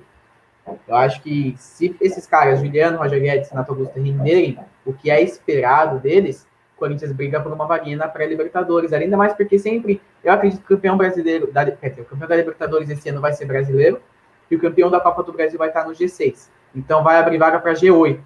Então eu acredito que por isso o Corinthians pode brigar com uma vaga ali na pré. Engraçado que se tiver um campeonato sul-americano brasileiro, tiver no. Não, pode até ser um G9. Exato, tem isso também. Caraca. E- e- não é esse ano ainda que, que vai. Ainda tem G8, então, esse ano. Não, eu achei que já, tipo, já ia extinguir por causa dos times mexicanos. É, esse negócio dos times mexicanos é um dilema, né? Porque já teve aquela É, experiência dos verdade. times mexicanos e tal. Sei lá, eu acho que seria legal o- a América se unir numa liga só. Eu acho que seria muito interessante jogar contra o time da MLS. Só que a, a logística é a parte complicada disso, né? Porque pensa você É. viajar para os Estados Unidos para jogar lá no estádio do Orlando City. Vai ser complicado. Você voltar, as horas de viagem, não é a mesma coisa que você viajar. enfrentar o no- Pato Junior Urso. Exato. Meu Deus. né? O Orlando City Não, é goleiro Ia ser Gaies. top. Tinha, tinha- tinha que ter uma logística boa. Tinha que ter uma logística boa, mas ia ser Sim. top. Dava pra- Planejamento, cara. Planejamento. nem a Florida Cup, dava, dava pra fazer, dava pra, tipo, de repente, o time que ia, que ia jogar lá, fazer uma, uma sequência de jogos, fazer alguma Também. coisa, dava pra ter um entendimento. Mas eu acho que seria muito legal jogar com os times da MLS. E, e os times mexicanos em geral, porque você vê hoje o Tigres com o Tovan, com o Gignac, você vê o Monte Rey que tá disputando aí a, a Conca Champions, o Cruz Azul. Cara, é muito legal jogar com esses caras. Eu acho muito interessante, porque o futebol mexicano em si é muito legal. O Ô, Renan, Tigres, eu o que- é Eu queria fazer uma pergunta aqui em relação. Você falou que você falou que começou o futebol em 2005. Então você lembra um pouco do Tevez, não lembra? Do Corinthians? Putz, o Tevez foi meu daquelas primeiro ídolo. Chatice toda. Aí, aí, aí, ó, você tocou na ponta importante. Você falou que o Tevez foi o primeiro ídolo. Agora eu faço uma pergunta que deve ser até fácil pra você. Quem é mais ídolo pro Corinthians? Emerson Sheik ou Carlos Tevez? Emerson Sheik. O Obrigado. cara que faz o gol da, Alguém foi sincero. Não tem como. Alguém foi sincero aqui. O cara que trouxe o título inédito da história do Corinthians, o título que o Corinthians tinha gozação por parte de todo mundo. Ah, você não tem Libertadores, você não tem Libertadores. Eu cresci ouvindo, você não tem Libertadores. E aí o cara vai lá e faz os dois gols do título. É, Mas o representa... Dercy Gonçalves morrer pra ganhar. Exato. Precisou dela Vai. morrer pra gente conseguir. Mas quem jogou mais? Maldade de falar. Tevez ou Ah, Emerson Sheik? O Tevez, quem jogou mais foi o Tevez. O Tevez sorriu da É. América duas vezes pelo Corinthians. A mesma coisa, a mesma coisa que eu falei no negócio do Cássio e do Gilmar, a história do livro do Celso Munzelt, a mesma coisa. O Emerson, em expressividade, em, questão de título, de ser o que ele foi pro torcedor corintiano, o Sheik é maior. O Sheik é maior. Ele tem mais títulos, ele, tem, ele conseguiu fazer os gols do título da, da competição mais importante da, da história do Corinthians. Ele estava presente no Bimundial, estava presente no Campeonato Brasileiro em 2011. Então, o Emerson, ele é esse cara, ele é, o cara, ele é maior, mas quem foi melhor dentro do Corinthians foi o Tevez. Em 2005, o Tevez era um fenômeno, cara, um fenômeno. Ele era absurdo, ele era absurdo. Não foi parar na Europa. É, eu, eu tenho uma- um, um amigo que é toda vez que, o, toda vez que o Tevez fica livre no mercado, tem aquele boato, né, que nem agora ele tá Puta, sem cara, ali. não sabe se ele vai aposentar. Eu fico tipo, putz, o Tevez no Corinthians. Ele fala, mas meu, por quê? Eu falo, ah, é questão saudosista. Não tô nem falando como uma pessoa que gosta de futebol, uma pessoa, um jornalista que tá analisando o futebol. Tô falando como torcedor mesmo, cara. Ver o Tevez de volta no Corinthians, o cara foi meu primeiro ídolo. Em 2005, quando eu tava EO, EO, o Carlitos é um terror na, no Paquimbu. Então, era, era fora de série. É. Meu, meu, acho que meu primeiro ídolo foi o Obina, mas pode continuar. O- É, o Obina é bom, pô. O Bina é melhor que o Heitor, né? Respeito. Não gosto muito de lembrar do Obina, não. Obina, Obina, velho. O Bi- o Bina é melhor que o Heitor. Sumiu! Não, Saco. Sumiu! O Obina é um sacana, né? Você me botou Aí- pra fora da pelo live, você é um sacana. Caraca, ele foi sacanagem. Não, Ô, louco. Não, depois dessa daí não, não, não dá pra levar a sério, não, cara. Muito. Aqui é O assim, posto era do Léo Moura, até ele ir pro, pro Grêmio e falar merda, mas tudo bem. Caramba. Não, meu, meu ídolo, cara, a hoje, é, é, cumprimentando, pegando a carona com a carroça, Diego Ribas. Renato Abreu. Renato Abreu. Gerson. Não, o Nixon. Nixon, pelo aquele gol, né, 2014. Massa Araújo, parceiro. Massa Araújo. Ah, se foi por isso, então o Y, cara. Y, Pô, Y, Y. No Corinthians foi doído, cara. Foi Y. Isso aí descobriram, né? Era, era 10 jogos, um ele era craque, os outros 9 era, Nossa, Era o era, o. Valdir, era o Valdir Papel no Vasco, sacou? É tipo. Elias. Time Elias. Hernani Brocador, no Flamengo também foi muito bem. Hernani respeita, Hernani respeita. Hernani. Então, é. que é lá. Volta. Agora, quem sabe vai pro tom dela, né? Hum. Pode ser. Às vezes sim, às vezes não. Acho que nunca ouvi falar desse time na minha vida. Eu só lembro do time do, do, do Dream League Soccer. Era Que agora, horroroso. que agora o Flamengo vai comprar Eu, o cara, dela, né? Chega a ser absurdo isso. eu- mas- Eu só conheci por causa do Dream League Eu- Soccer, velho. Não, eu vou ser tipo aquele primo rico que chega na- no churrasco. Pô, meu time tem outro clube lá no, no, no, na Europa, não tem? Né? Eu falo, tem, eu sou dono do, do- da, da terceira divisão da Dinamarca. é. Pronto. Melhor que nada. Melhor que nada. É verdade. Às vezes Ah. não. Ô, ô, Renan, É. é. é mais ou menos assim que a gente faz aqui, cara. A gente gosta de brincar, a gente gosta de zoar, o que eu acho que também descontrai, né? Não, mas quando eu tô aqui, a aleatoriedade Rapaz, aumenta. agora, ó, a pergunta que não quer calar. Sabe? Se o Mbappé sair do PSG, que tá tendo as especulações, vou mudar de pau pra pedra aqui, literalmente. Tá Não, vamos na inversão. Não, e aí, ve- e aí entra, pensando nisso. e aí entra o Cristiano Ronaldo na bagaça. É o maior ataque da história do futebol. Sem dúvidas. Cara, Não. é. É, Eu arrisco dizer que é. Porque, vamos lá, Eu vamos até lá. sei que ele vai falar. Ele vai É falar do Flamengo, é, vamos sei. falar. Vamos tirar, vamos tirar o, o, Me- o Neymar da história. Vamos tirar o Neymar da história. Vamos colocar Cristiano Ronaldo e Messi. Eles são o Pelé e Maradona, Pelé e Maradona da nossa geração. Eles são. Eles, eles são os caras que a gente cresceu vendo. São os caras que a gente. Os melhores que a gente viu. Eu acredito que vocês vão concordar comigo, que eles são os dois melhores que a gente já viu. A gente não viu Pelé, a gente não viu Maradona. Então, assim, Só talvez. se discorda na ordem, mas que os dois foram, foram, foram Sim. máximo assim, a gente concorda. Então. É, que embaçados, venceu eles o. Lucas que venceu, né? a gente não viu Pelé e Maradona jogarem juntos. Eles não jogaram juntos. Era da Nunca época do jogaram. Zico, Maradona, né?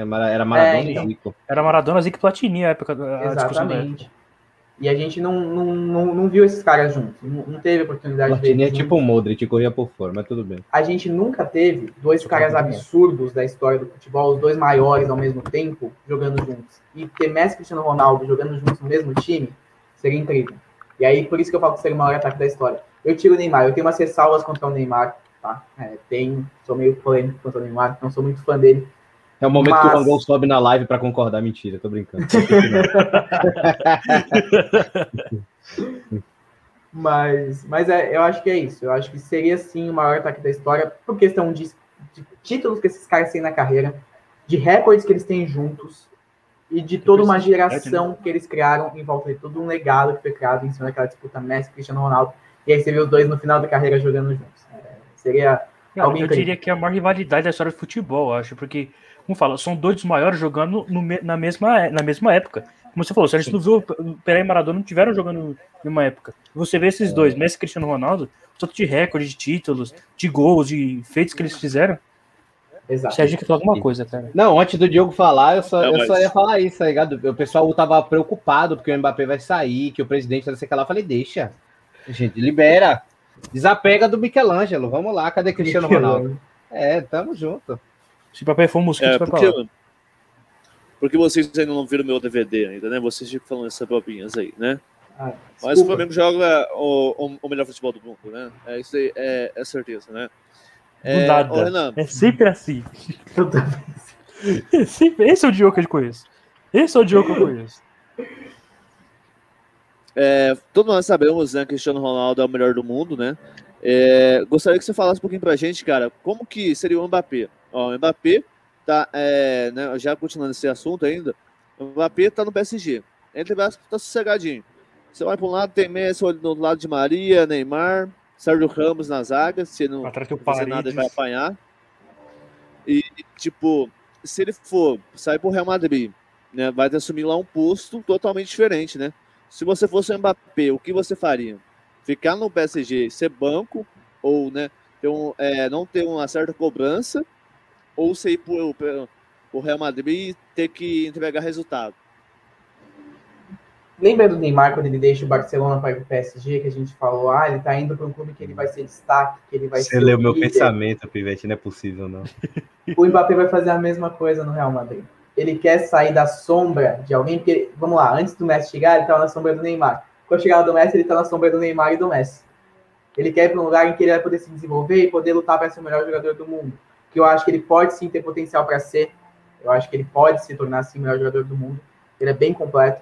E ainda mais sendo o principal jogador de uma equipe como é o Real Madrid, que eu estava até comentando com um amigo meu esses dias, o Real Madrid e o Barcelona não são mais aquelas equipes que a gente via antigamente. É muito estranho olhar para o Real Madrid e o Barcelona e não ver eles como favoritos na Champions, nem na La Liga, se duvidar, porque na última temporada quem ganhou foi o Atlético.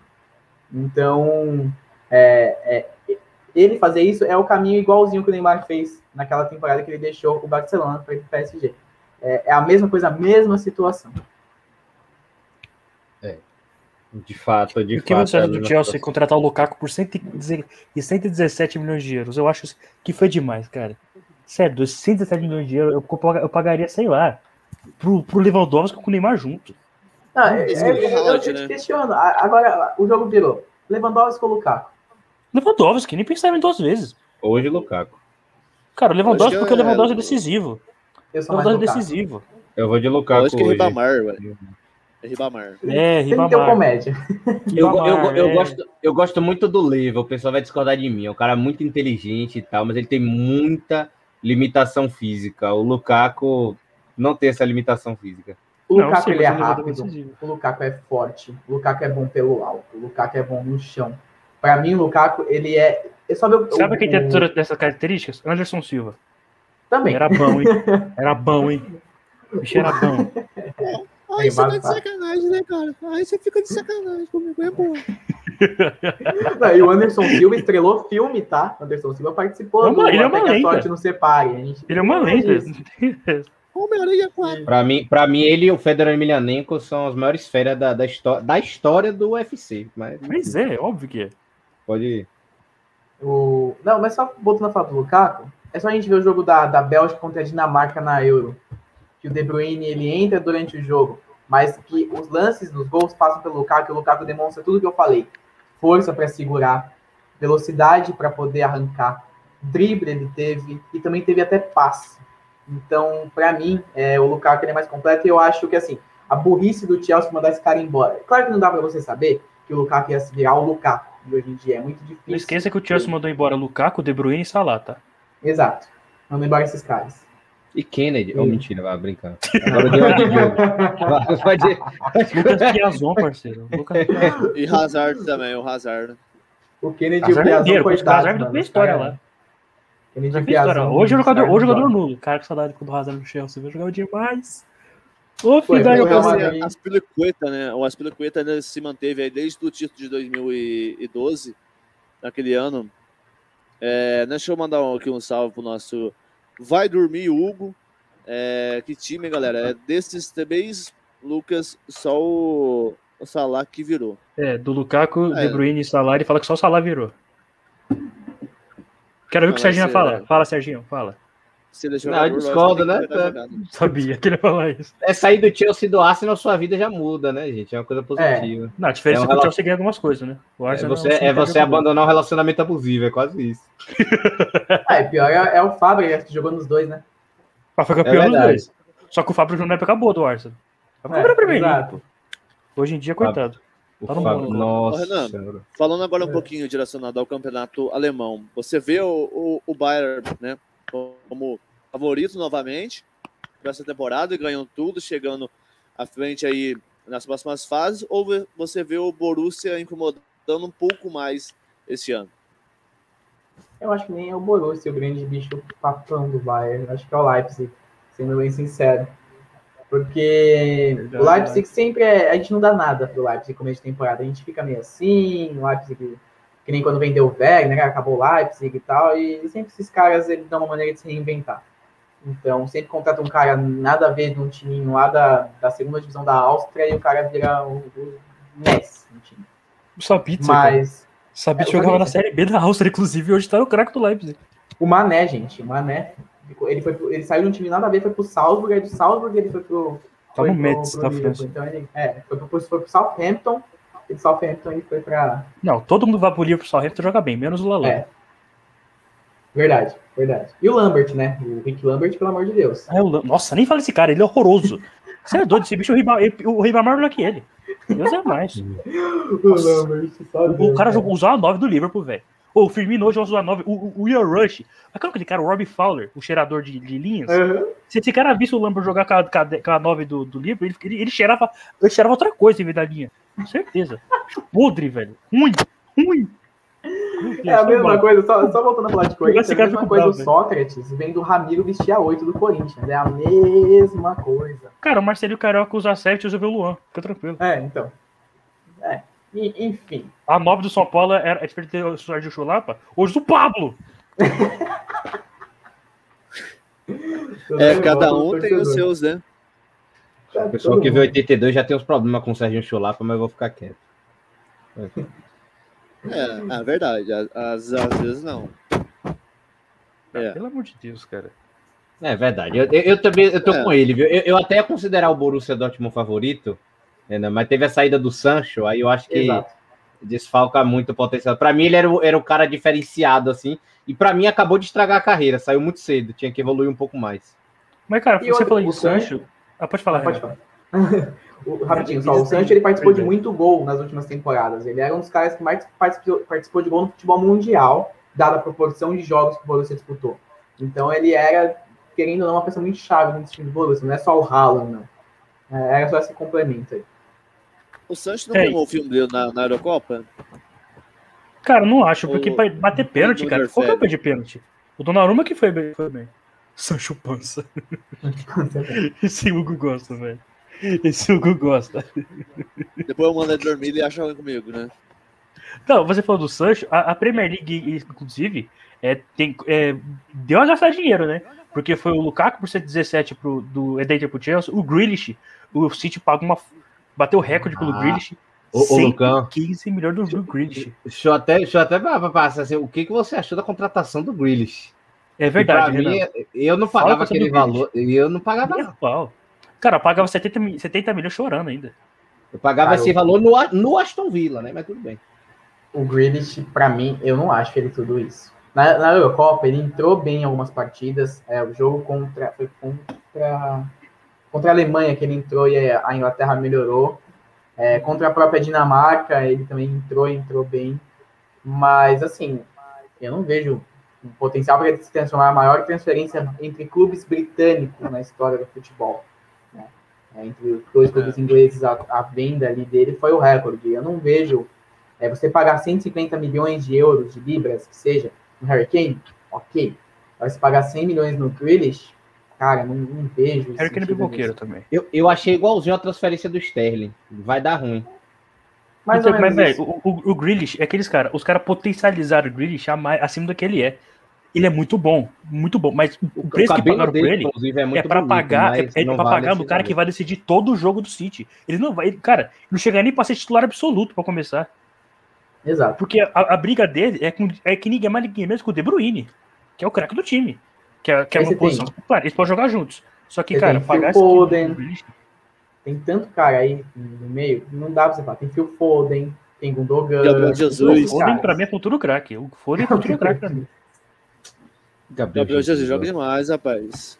Aí, aí eu que vou virar, ó, começar a falar de Gabriel Jesus, sou eu que vou virar o craque neto aqui no meio do programa. Vai, continua. Ah, que nem eu, Não, então. mas virar ele, eu, ele então. joga bem, cara. O Gabriel Jesus Eu joga sei que bem. ele joga bem, mas, né? Ele joga Bem, bem essa right ali pra turma ali do banco. Eu, eu não gosto de ser polêmico, não, mas entre Gabriel Jesus e Michel, pelo menos o Michel realmente marca. Mas tudo bem.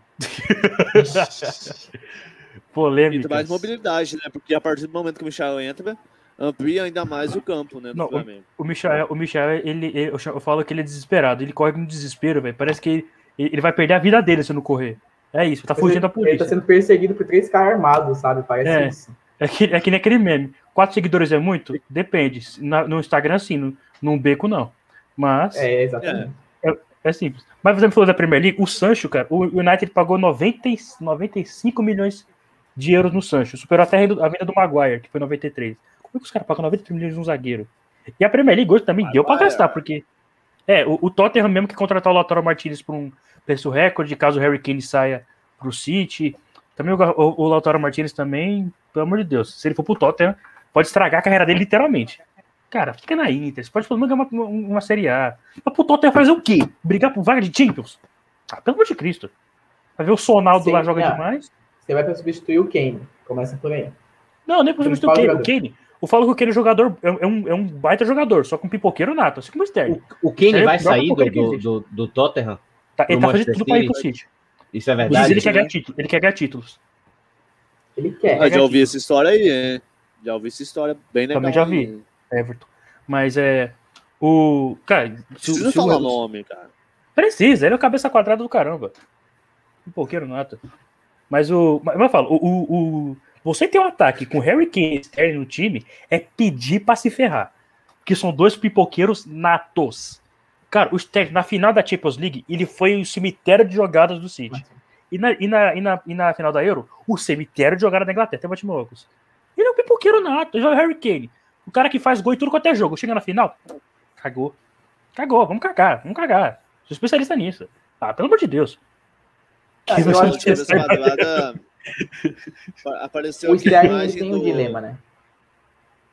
O Sterling tem Não. um dilema se ele vai sair ou não, porque o City, eu, eu cubro o Manchester City lá no, no, no futebol na veia, e tem aquela. Já saíram notícias, ah, o City depois da Eurocopa quer renovar com o Sterling pelas atuações dele. Só que pouco depois já começou um negócio tipo, o Sterling não quer ficar, o City quer vender ele, aí tem o Real Madrid, o Arsenal de olho e tal, não sei o quê. Não, o Arsenal tava querendo pagar recorde Não. pelo Sterling. Velho, eu não sei quem é pior. O Arsenal queria o Sterling, o Sterling queria o muito, Arsenal. cara. Ele alterna muito, dá. velho. Ô, até no, no jogo, acho que foi Manchester City e Manchester United, que é básico. Acho que o United ganhou de 2x0 esse jogo. Ô, o que Não o cara perdeu de gol na frente da baliza foi até aquela brincadeira que a vez que eu coloquei a foto lá, o, o Renan comentou, do David. O David fazia, cara. Quase. Porque ô, o que o perde de oportunidade, isso aí não é brincadeira, não. E falando, e falando em, em, em Manchester, ô Renan, eu sei que você, você, cobre, você cobre o Manchester City, mas assim, na última temporada o City foi campeão com o United vice. Você acha que agora a chegada do Varane e do Sancho potencializam a- a- a- o time do Manchester United? Claro. É, o Sancho, ele, quem a gente comentou, eu não lembro quem foi agora que comentou que ele saiu um prematuro que ele podia ter, o foi o Sérgio, né? Ele podia ter ficado homem. mais para evoluir mais. É, porque ele ainda é bem novo, né? Ele, ele era do City, aí ele saiu porque ele queria espaço no time do Guardiola, depois daquela Copa do Mundo Sub-17 que ele foi muito Ah lá, Robinho, né? Foden. Saiu É, cedo. exato. Exato. Só que o Robinho, só que ele tem cabeça, tiver no Robinho. É. é Melhor que o Robinho é. Cabeça dele, Ah, quer dizer. Outras coisas, mas não vamos entrar no lado criminal, É. não. não vamos. Eu nem pensei nisso, juro por Deus. Eu juro por Deus, eu não pensei nisso. Você toda vez que ele sai brigado do time. O Sancho voltar para Inglaterra pode ser muito bom para ele para voltar a jogar em casa, em Manchester, que ele sempre foi criado ali naquela cidade e tudo mais. Mas é, o, o clube em si tem muito a ganhar com ele. É, o Varane também muito criticado no Real Madrid, né? Pô, foi mal na última temporada. Aquela eliminação para o City na Champions retrasada, né? Que já foi no começo da pandemia, parece que foi a última, mas não, já tá lá na outra edição da Champions. Que ele falhou as duas vezes nos dois gols do City na, naquele jogo no, no Etihad, no, Etihad, até falhou minha voz aqui, e deu uma bugada, e até a voz falha, falou de Varane, a voz falha, mas, mas ele ainda assim é, é, um zagueiro que foi campeão do mundo, é um zagueiro que, é, ao lado do Sérgio Ramos, fez uma dupla muito segura durante alguns anos no Real, então eu acho que tem, tem muito a evoluir, até porque a dupla do, do, do, do Maguire, a gente nunca sabia quem era. Se era o Lindelof, quem é que ia ficar naquela dupla titular do United. O Bailey, que é muito irregular, ou tá lesionado, ou quando joga vai bem numa partida e mal na outra. Então, não, a gente, bem o McTominay, é assim. É. O McTominay chegou a jogar na zaga. Então, assim, o Tlanzeb também, pô, ele sofre muito com racismo lá no Manchester United, tem muito isso também. Mas ele dentro do campo, às vezes não entrega o que era esperado dele, que era bem promissor. E, então, acho que assim, você contrata um zagueiro de nível de seleção, um zagueiro que foi campeão do mundo, um zagueiro que durante muitos anos foi titular no Real Madrid, e você contrata um atleta em desenvolvimento, que é o Sancho, que conhece o, o local, conhece Manchester como ninguém, porque viveu a vida inteira lá, que se evoluiu muito, e como eu falei anteriormente, um dos jogadores que mais participou de gols nas últimas temporadas do futebol europeu, se a gente dá a média de partidas disputadas pela participação em gols. Então, assim, você potencializa muito. Dá para ganhar. A questão é, é, como o City vai se comportar, entendeu? Porque o, o, o grande, para mim, o grande nome na, na, na, Inglaterra não é nem o Chelsea, atual campeão europeu, não. Para mim é o City ainda. O City, para mim, ainda é o melhor time dentro da, da, Inglaterra. Então, você tem que ver como é que vai ficar a situação, como é que vai estar o City, como é que vai decorrer o campeonato, porque sempre tem. Beleza, o United ganhou de 5 a 1 do Leeds na estreia da Premier League, ótimo, ganhou de um time que sempre é meio chato de ganhar mas aí vai jogar contra o, New, contra o Newcastle no St. James Park e perde. Então é, tem que ver como é que vai ficar essa situação também. Tem que ver como é que o time se comporta com essas novas peças nesses jogos contra as equipes menores. E sempre é um probleminha que o United tem nessas campanhas dele. É, eu acho aí, também uma, uma, falha. Pode falar, Diogo. Que eu quero fazer um comentário, comentário muito, muito, doido. Ah, então, deixa eu vir primeiro mesmo. É... ô, Renan, no seu ponto de vista, você achou que o Real Madrid pecou em não né, renovar com o Varane e deixar ele sair pro United? Ah, acho que não. Acho que não. Porque não estava rendendo mais. Quando o jogador começa a não render muito dentro do clube, você pode renovar contrato, você pode oferecer valor maior, o cara não vai render, às vezes ele precisa de um novo ar, precisa respirar novos ares. Então eu acho que, ainda mais com a saída do Sérgio Ramos, que era o grande pilar defensivo, que era quem salvava as besteiras que o, Varane, fazia em algumas partidas, quando você perde o Sérgio Ramos, não tem por que você é, segurar o Varane. Acho que é hora de recomeçar e, e, e criar um novo ciclo, né? pensar em novas peças.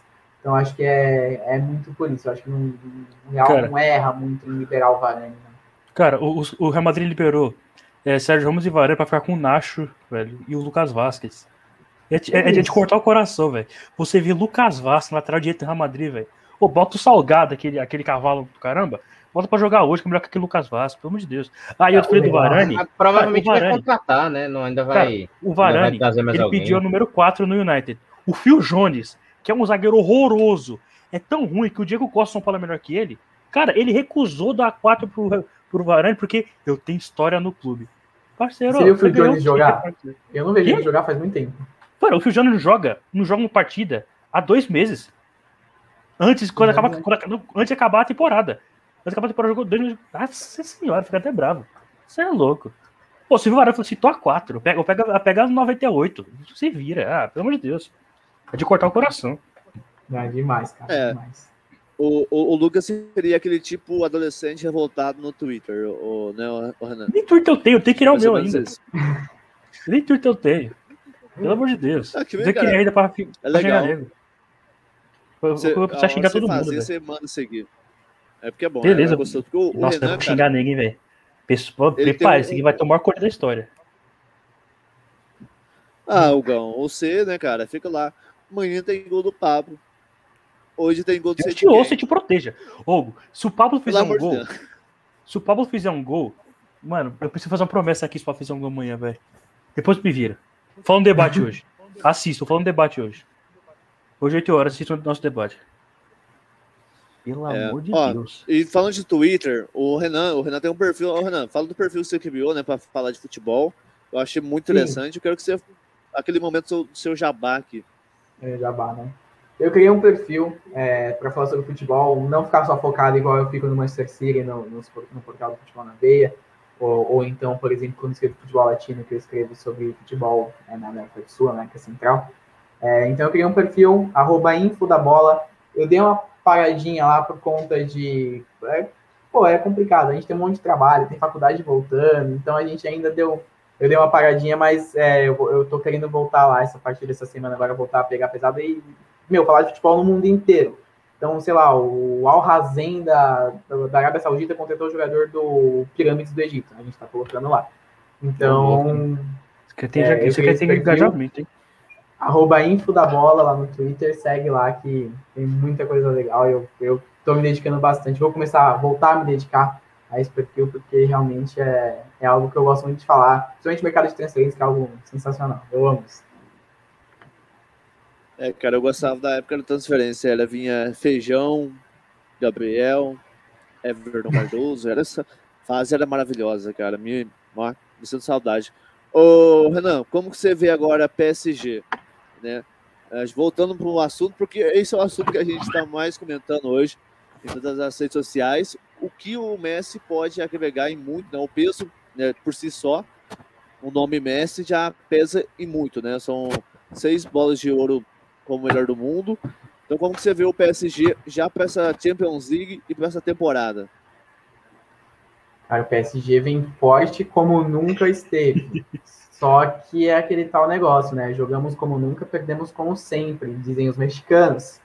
E o PSG tem essa, tipo, vai ter um, uma, um ET terrestre, que é o Messi, vai ter o Neymar, que é Neymar, Perto disso. não preciso falar muito, tem o Mbappé, vai ter de Maria, vai ter uma defesa sólida, que é uma coisa que o PSG não tinha. Nunca né? teve. Nunca teve. Foi uma Agora que tinha de Maria e Thiago Silva, hein? Pera, não, Thiago Silva e Marquinhos, quer dizer. Marquinhos, é. Teve, teve, tipo, nomes, que nem você acabou de falar, Lucas, Thiago Silva, Marquinhos, durante muito tempo juntos, mas o problema sempre foi as laterais. Agora, quando tô o Hakimi, tudo bem, o Hakimi não é um lateral muito defensivo, ele é um cara que ele ainda toma muita bola nas costas, toma, mas é um cara tipo que já está acostumado a grandes equipes, Real Madrid, Borussia Dortmund, Inter de Milão, então potencializa muito. Tem o Inaldo, que completou o meio de campo junto para fazer a dupla com paredes, tem o Verratti. Então, assim, o único problema para mim do PSG é a lateral esquerda, que vai ser o Bernard, não vai ter o que fazer, vai ter que ser tá ele. tentando contratar o Theo Hernandez. Que é uma boa, é um bom Ótimo. jogador. Ele tem melhor lateral esquerda que o italiano. Pelo Milan. Então, então, assim, tem tudo, tem, você tem a você tem, como é que posso dizer?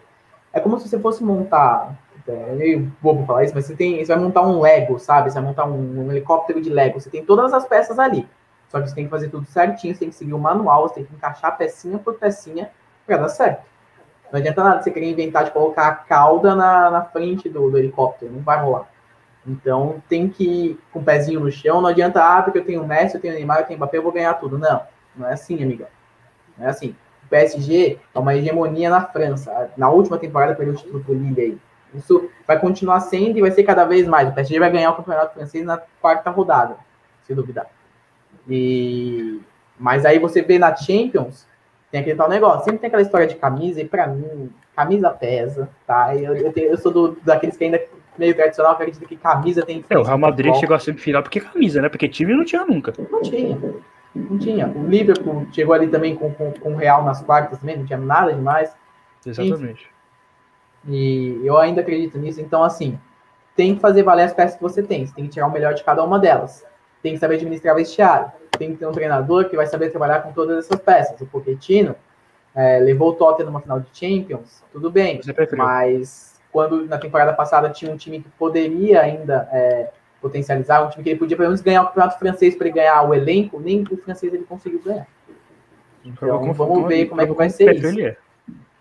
É. tem essa questão do Mas, o Renan, uma coisa que eu falei também quando o PSG contratou esses jogadores, que além do PSG estar mudando a, a negócio de perfil de contratação, contratando jogadores com mentalidade vencedora. Você vê, o Messi nem se fala, o Sérgio Ramos também. O Ainaldo, cara, foi no Liverpool, ganhou, que tinha que ganhar, tem mentalidade vencedora, o Hakimi ganhou a Champions do Real Madrid, ganhou a o campeonato italiano pelo, pela Inter. Ou seja, o PSG está contratando jogador com mentalidade vencedora. Isso prova também que o time está almejando coisas maiores. Não está tipo, ah, jogando dinheiro no Lavezzi, jogando dinheiro, sei lá, qualquer jogador aí, Pastore. Ou seja, tá com cara que querem vencer. E não só De todos, por serem bons. de todos eles que ele cara. contratou que não tem título, se eu não me engano, não tem título, é o Donnarumma. É o único. Não tem nenhum título de expressão assim nacional. É, só tem O uma euro. Donnarumma não, ele não Ah, ganhou nada no é. Milan. Ligou a euro. Ganhou Não, Milan. Ah, não, não, não, tô falando, tô falando em clube. clube. Ah, tá. não, Sim. a jogou no Não. Milan fraquíssimo. No, no Milan ele não ganhou nada. Tô Falando em questão em relação a clube, porque jogar com a seleção é totalmente diferente, né? Mas. É, você tem Chiesa ali. Mas tem o Keylor Navas, né, cara, que- Insigne. Keylor Navas também, que é, o- é o cara que nasceu pra ganhar. Pra mim, o Navas é um, é um dos jogadores, e eu sou goleiro, fui goleiro durante um tempo. É, É, o Keylor Navas é um dos caras mais injustiçados. Não, ele é o mais justiçado. No século, É, ele é o mais justiçado. do, Não é justo, do- o cara, do que faz Renan, com ele. é, É xenofobia, Mura né? Neuer, né? É, Cara, não é possível. Neuer. Mas. Neuer. Escuta, o Navas é tão bom contra o Derreia. Mas ninguém mas tu não fala mais que o Derreia que ele. Ele é tão bom quanto o Courtois, mas fala mais Courtois que ele. Ele é tão bom quanto todos os goleiros da Inglaterra Calma. Ele é melhor. Ele não é Não, ele é tão que bom quanto o DG, o. Ele é melhor que o DRL. É. O DRL é a franga muito direto. Então, o- mas, mas assim, mas quem, é mais falado? Quem foi, quem foi mais falado no auge? O Derreia? Foi bem mais falado. Mas é o que eu falei, poxa, isso, isso a gente tem outro tema, isso é xenofobia, porque o cara é Costa Riquenho, e ele mesmo já falou isso, isso pra mim é claro. Então, cara, ele é um dos maiores, os melhores goleiros da década. Do Sem século. falar que é o time da realeza, né? O Real Madrid, que já tem problema com a Catalunha, então. Exato. É. Cara, ele Cara, substituiu simplesmente o maior goleiro da história do clube do Real Madrid, que é o Cacilhas. E substituiu mais que a altura. Ele foi goleiro tive- titular em Ele todas foi melhor que Cacilhas, mas, pelo amor de Deus, cara. Ele é, ele é muito bom. E aí, é, foi uma, foi um- quando anunciaram no- o Donnarumma no, no PSG, eu fiquei muito triste, porque eu gosto muito do Navas e sei que, tipo, ele é um goleiro que, cara, ele é- não é vencedor à toa, não esteve no Real Madrid à toa, não, não esteve naquela campanha da Costa Rica que chegou às quartas de final da Copa do Mundo. É, naquela época ele era goleiro do Levante ainda, à toa. Então é, é, um, é um cara muito bom e que, infelizmente, vai ficar mais uma vez encostado, vai sair mais uma vez pela porta dos fundos de um clube em que ele é, poderia, no PSG ele já tem vários títulos, mas que ele poderia fazer mais história ainda se ele fosse titular. E é, é por isso. Mas o, o PSG, como eu, só para concluir o pensamento, ele tem tudo para ganhar, tem as peças, tem tudo. Agora a questão é se isso vai fazer dentro de campo, porque fora de campo, meu amigo, todo mundo é gênio. No Brasfoot, todo mundo é gênio. Mas se você não souber, souber controlar no, no Ah. FIFA, se você. Ele gostou do comentário. Ele gostou Aonde? do comentário. Ele Aonde gostou do comentário. Qual foi o jogo que você falou, Renan? Calma. Brasfoot. Ah, você não conhece ainda o Brasfoot da Alternativa Sport Eu Web? sabia que ele ia dar uma dessa. Com a minha narração e a parceria com a Alternativa Brasfoot, você pode ir lá, rapaz. Aí, o jogo muito tão famoso que o convidado acabou de falar. Eu não preciso falar mais nada, rapaz. Acompanha a nossa jogatina na Twitch. Não, Não foi foi combinado. combinado. É. Não foi combinado. E o Sérgio até assustou. Quando eu falou Brasfoot, eu falei, mano, o sorriso dele apareceu aqui, ó, me dando coringa daqui a pouco. Ele virou coringa. Mas é, é isso, cara. Tipo, no Brasfoot todo mundo é gênio. No, no, no modo carreira do FIFA, todo mundo é gênio. Você contrata todo mundo, você monta o baita time. Mas se você não souber controlar a equipe, é claro que controlar a equipe traz de um controle, controlar a equipe você sendo treinador dela é totalmente diferente. Não tem muita relação. Mas a, a simbologia é a mesma. Você tem que fazer esses caras jogarem dentro de campo. Então, você pode ter 70 mil caras, 70 mil melhores jogadores do mundo no seu time, enquanto os outros têm só os pebinha lá. Se você não souber Você só vai controlar. receber a não vai mensagem, pra né? Racha, muitas, muitas estrelas, racha no elenco. Exato. Ô, Exatamente. gente, vocês conhecem. Só, só mandar um abraço pra Gegnerheim aí, viu? Um abraço pra ela, tá sempre aqui acompanhando com a gente. Pode continuar.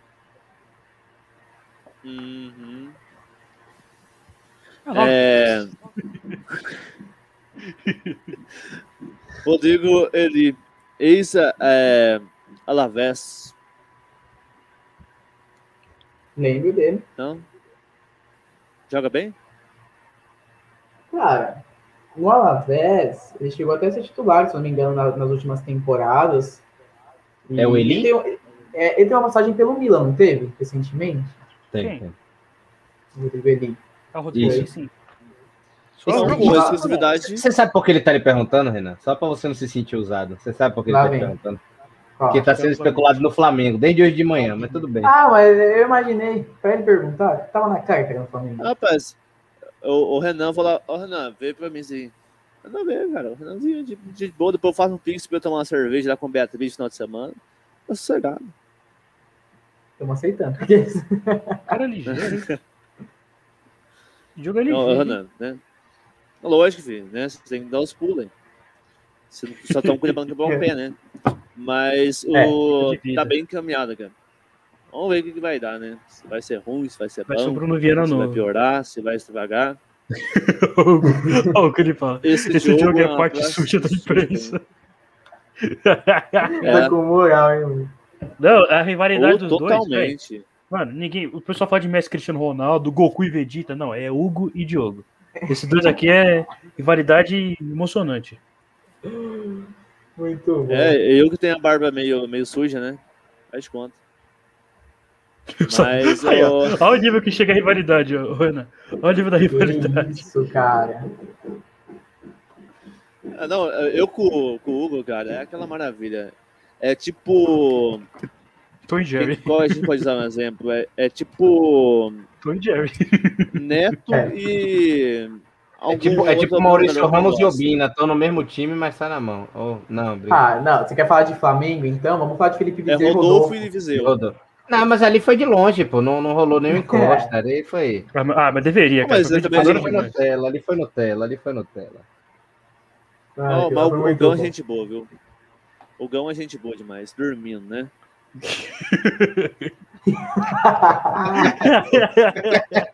Tá vendo? Tá vendo? Tá vendo? Ele viu os mínimos detalhes. Fone de pobre é assim mesmo, padrão. Não funciona um lado, não funciona o outro. Mano, mano, Somos mano, todos Diogo, somos todos Diogo. somos todos Diogo, bora.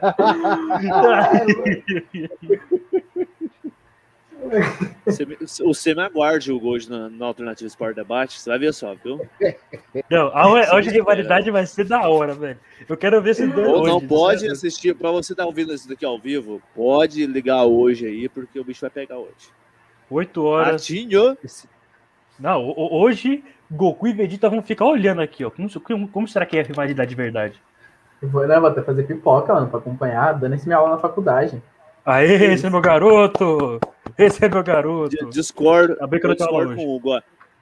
O Flamengo Inclusive, ganhou, aí devíamos convidar aparece, ao né? vivo o Renan para participar com a gente, pra ele, que aí ele vai para aí vai ser groselha atrás de groselha.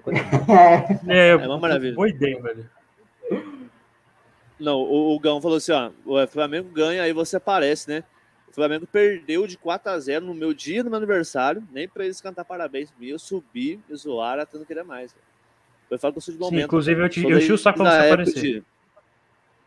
De, de, de Léo Moura, né? Ver que eu passei pra hoje ter, passar raiva com o Isla.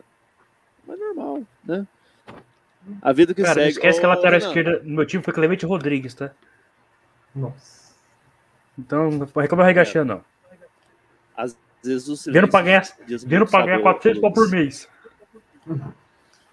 Às é vezes o silêncio é uma boa palavra, viu, cara? Cara, é, fala pra, pra gente, ô, Renan, qual que é a, a sua visão após essa Eurocopa, né? Onde várias pessoas destacaram, é, vários jogadores destacaram, né? O Chiesa, principalmente, destacou em muito o Signi na Itália, principalmente falando da seleção italiana, a gente teve, né, foi campeã. O Jorginho, que não teve muita oportunidade aqui no Brasil, a gente vê hoje ele sendo um dos principais jogadores do mundo, né? Cara, quem me segue, eu fui muito julgado por isso, sabe que eu falei muita coisa sobre a seleção italiana, né? E eu fiquei falando, É, eu pô, esse, esse, time não vai chegar a lugar nenhum, esse time não vai ganhar nada, é muito hype, é muito falado e. Pô, os caras ganharam, calaram a minha boca, eu tive que admitir, fazer o quê? Né? Os caras foram lá, ganharam a Copa. É, mas enfim, o conjunto é muito bom. É, o Chiesa, por exemplo, é um jogador que muita gente conhecia, assim, quem acompanha futebol italiano conhece e tal, sabe quem estava na Juventus, mas não, a gente nunca tinha visto ele fazer uma atuação internacional muito boa. Ele não, por exemplo, a Juventus joga Champions, a gente não lembra do Chiesa na Champions pela Juventus. A gente vai lembrar do Chiesa jogando a Eurocopa pela Itália. O Insigne já é um, um cara já mais... É, Sou fã demais do Insigne, cara. mais como é, que- como é que eu posso dizer? Ele é mais conhecido. Chiesa joga muito no Náutico, parceiro. Chiesa, vamos pôr. O cara, o cara jogava Série B num dia e no outro tava jogando a Eurocopa. É, é humilde, né? Humildade. Verdade. E, mas o, o Insigne, ele já era mais visado porque ele já está há muito tempo no Napoli, já é o principal jogador do Napoli. Então, é, o, o- destaque dele não me surpreende, até porque antes da Eurocopa, para mim, tirando o, o Immobile, ele já era o principal jogador da seleção italiana um. Então, por isso ele já, para mim, já estava ali. O Jorginho é um caso interessante, e eu vou comentar uma coisa nada a ver daqui a pouco, mas é, é um caso interessante porque, assim, a gente fala dele na seleção brasileira. Eu não sei, cara, se ele seria titular na seleção brasileira. Serginho, Eu- fixe esse- o último comentário do, do Hugo aqui, porque esse foi o pior de todos. Putz, esse foi complicado. Isso foi complicado. Pode continuar, Renan. Pode continuar. Pode continuar. Não, né? Não, me atrapalha, mas vindo do Hugo, não não duvida nada. Mas, é, pior que assim, eu, há uns tempos até já pensei nessa piada aí, mas tinha esquecido. Agora me voltou a- essa piada. Mas, enfim, é, o, o Jorginho, eu não sei se ele seria titular na seleção brasileira. É, é um- uma coisa a ser debatida. É muito, é muito relativo. É, na seleção italiana ele encaixa muito bem pelo estilo de jogo da Itália. Não sei se na, na seleção brasileira ele encaixaria no sistema que o Tite pensa, que os técnicos anteriores ao Tite pensam. Então, é, é muito relativo. Isso, e aí, só para um comentário aleatório sobre o Jorginho, eu até coloquei no meu Twitter esses dias atrás, é muito engraçado como os goleiros não conhecem a batida de pênalti do Jorginho.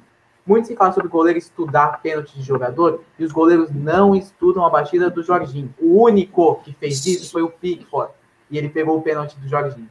O Jorginho toda vez dá aquele pulinho antes de bater um pênalti. Toda vez. Na Eurocopa, a Itália disputou o pênalti contra a Espanha. O Nai Simon caiu 50 anos antes do, do Jorginho dar o. O, Jorginho, na, na, contra, a Inglaterra, o Pickford ficou. Na final da Supercopa da, da, da Europa, né, da, da ele, ele dá o pulinho, aí o Acenro cai 50 anos antes. É impressionante. Muitos falam de goleiros que estudam o jogador, batedor de pênalti, mas os caras não estudam o Jorginho. O Pickford foi o único que, já conhecendo ele da época do, do, da Premier League, dos tempos que eles jogam ali um contra o outro, sabia que ele dá aquele pulinho e pegou o pênalti dele. É, é impressionante. Eu fico, assim, chocado como os caras não estudam realmente o jogador. Não sei se é o nervoso ali na hora, se realmente eles estudaram antes, ou se realmente é foi um desleixo. Porque, cara, todo mundo sabe que ele vai dar o um, um, um pulinho. Todo mundo sabe. que Eu, acompanho ele batendo pênalti no Chelsea há tanto tempo no Napoli, já era assim. Ele dá esse pulinho e todo mundo cai. É, é. É. Isso de fato é verdade. Isso de fato é verdade. Falta. fal- Acho que falta um é pouco de estudo, né? De, de... É, E, e- mas e- e é, pior que você falou em estudo, os caras da, da, da Inglaterra ficaram treinando pênalti um tempão e todo, todos os dias os caras treinaram disputa de pênaltis e conseguiram perder a disputa Não, de o, o, pênalti. Sa- o Saltgate falou que, como ele perdeu a. a- a- acho que é, se eu me engano, a, semi, a semifinal da Copa de 90, nos pênaltis, ele tem trauma disso. Por isso que mandou treinar todo jogo. Aí chega no decisivo e perde. É, foi igual a ABC também na pênalti contra o Flamengo, né? Normal.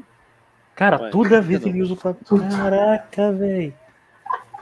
Mano, eu vou começar a usar o, o Havaí como, como exemplo aqui daqui a Eu já tô quase no pico William Bonner. Boa noite. viu? Cadê fazer pra Ai, Só pra sacanear. Ô, ô, Renan, vamos para aquele bate-bola aqui rapidinho, pra gente já tá encerrando, porque levamos duas horas de podcast, cara. Acho que o maior podcast que eu tô fazendo aqui hoje é com você, cara, porque você, você, sabe que eu sou fã seu demais da conta, que você é um cara de ouro. Então vamos pro nosso bate-bola aqui, cara. São perguntinhas rápidas, desses TBs aqui não entende nada, para você responder apenas um. Beleza? Tá. Já começa com Vamos lá. Champions e Libertadores. Champions. Vamos então para Sul-Americana ou, ou, ou, ou Euroleague, né? Liga Europa. Europa. League. Euroliga Europa é da, basquete. Europa League. Da hora. Neuer ou Cássio? Ah, Neuer. Neuer. Neuer. ah, seja é clubista, caramba. Seja é não, clubista. Não, não, não tem como. Eu, eu, sou muito mais fã do Neuer do que do Cássio. Obrigado. Pra mim ele é melhor que o Buffon. Jô ou Wagner Lover? Eu senti um calo bom aí agora, viu? No auge, tá? Fala hoje não, tá? Pisa no auge. No auge. Wagner Love. Obrigado. Ronaldo Fenômeno ou Tevez? No Corinthians, tá? Putz, Se fala das carreiras, é sacanagem. são os dois caras com maior média de gol na história do Corinthians. Putz, no auge. Ah, não tem como, é Ronaldo. Não tem. Não Renato tem. Augusto ou Zidanilo?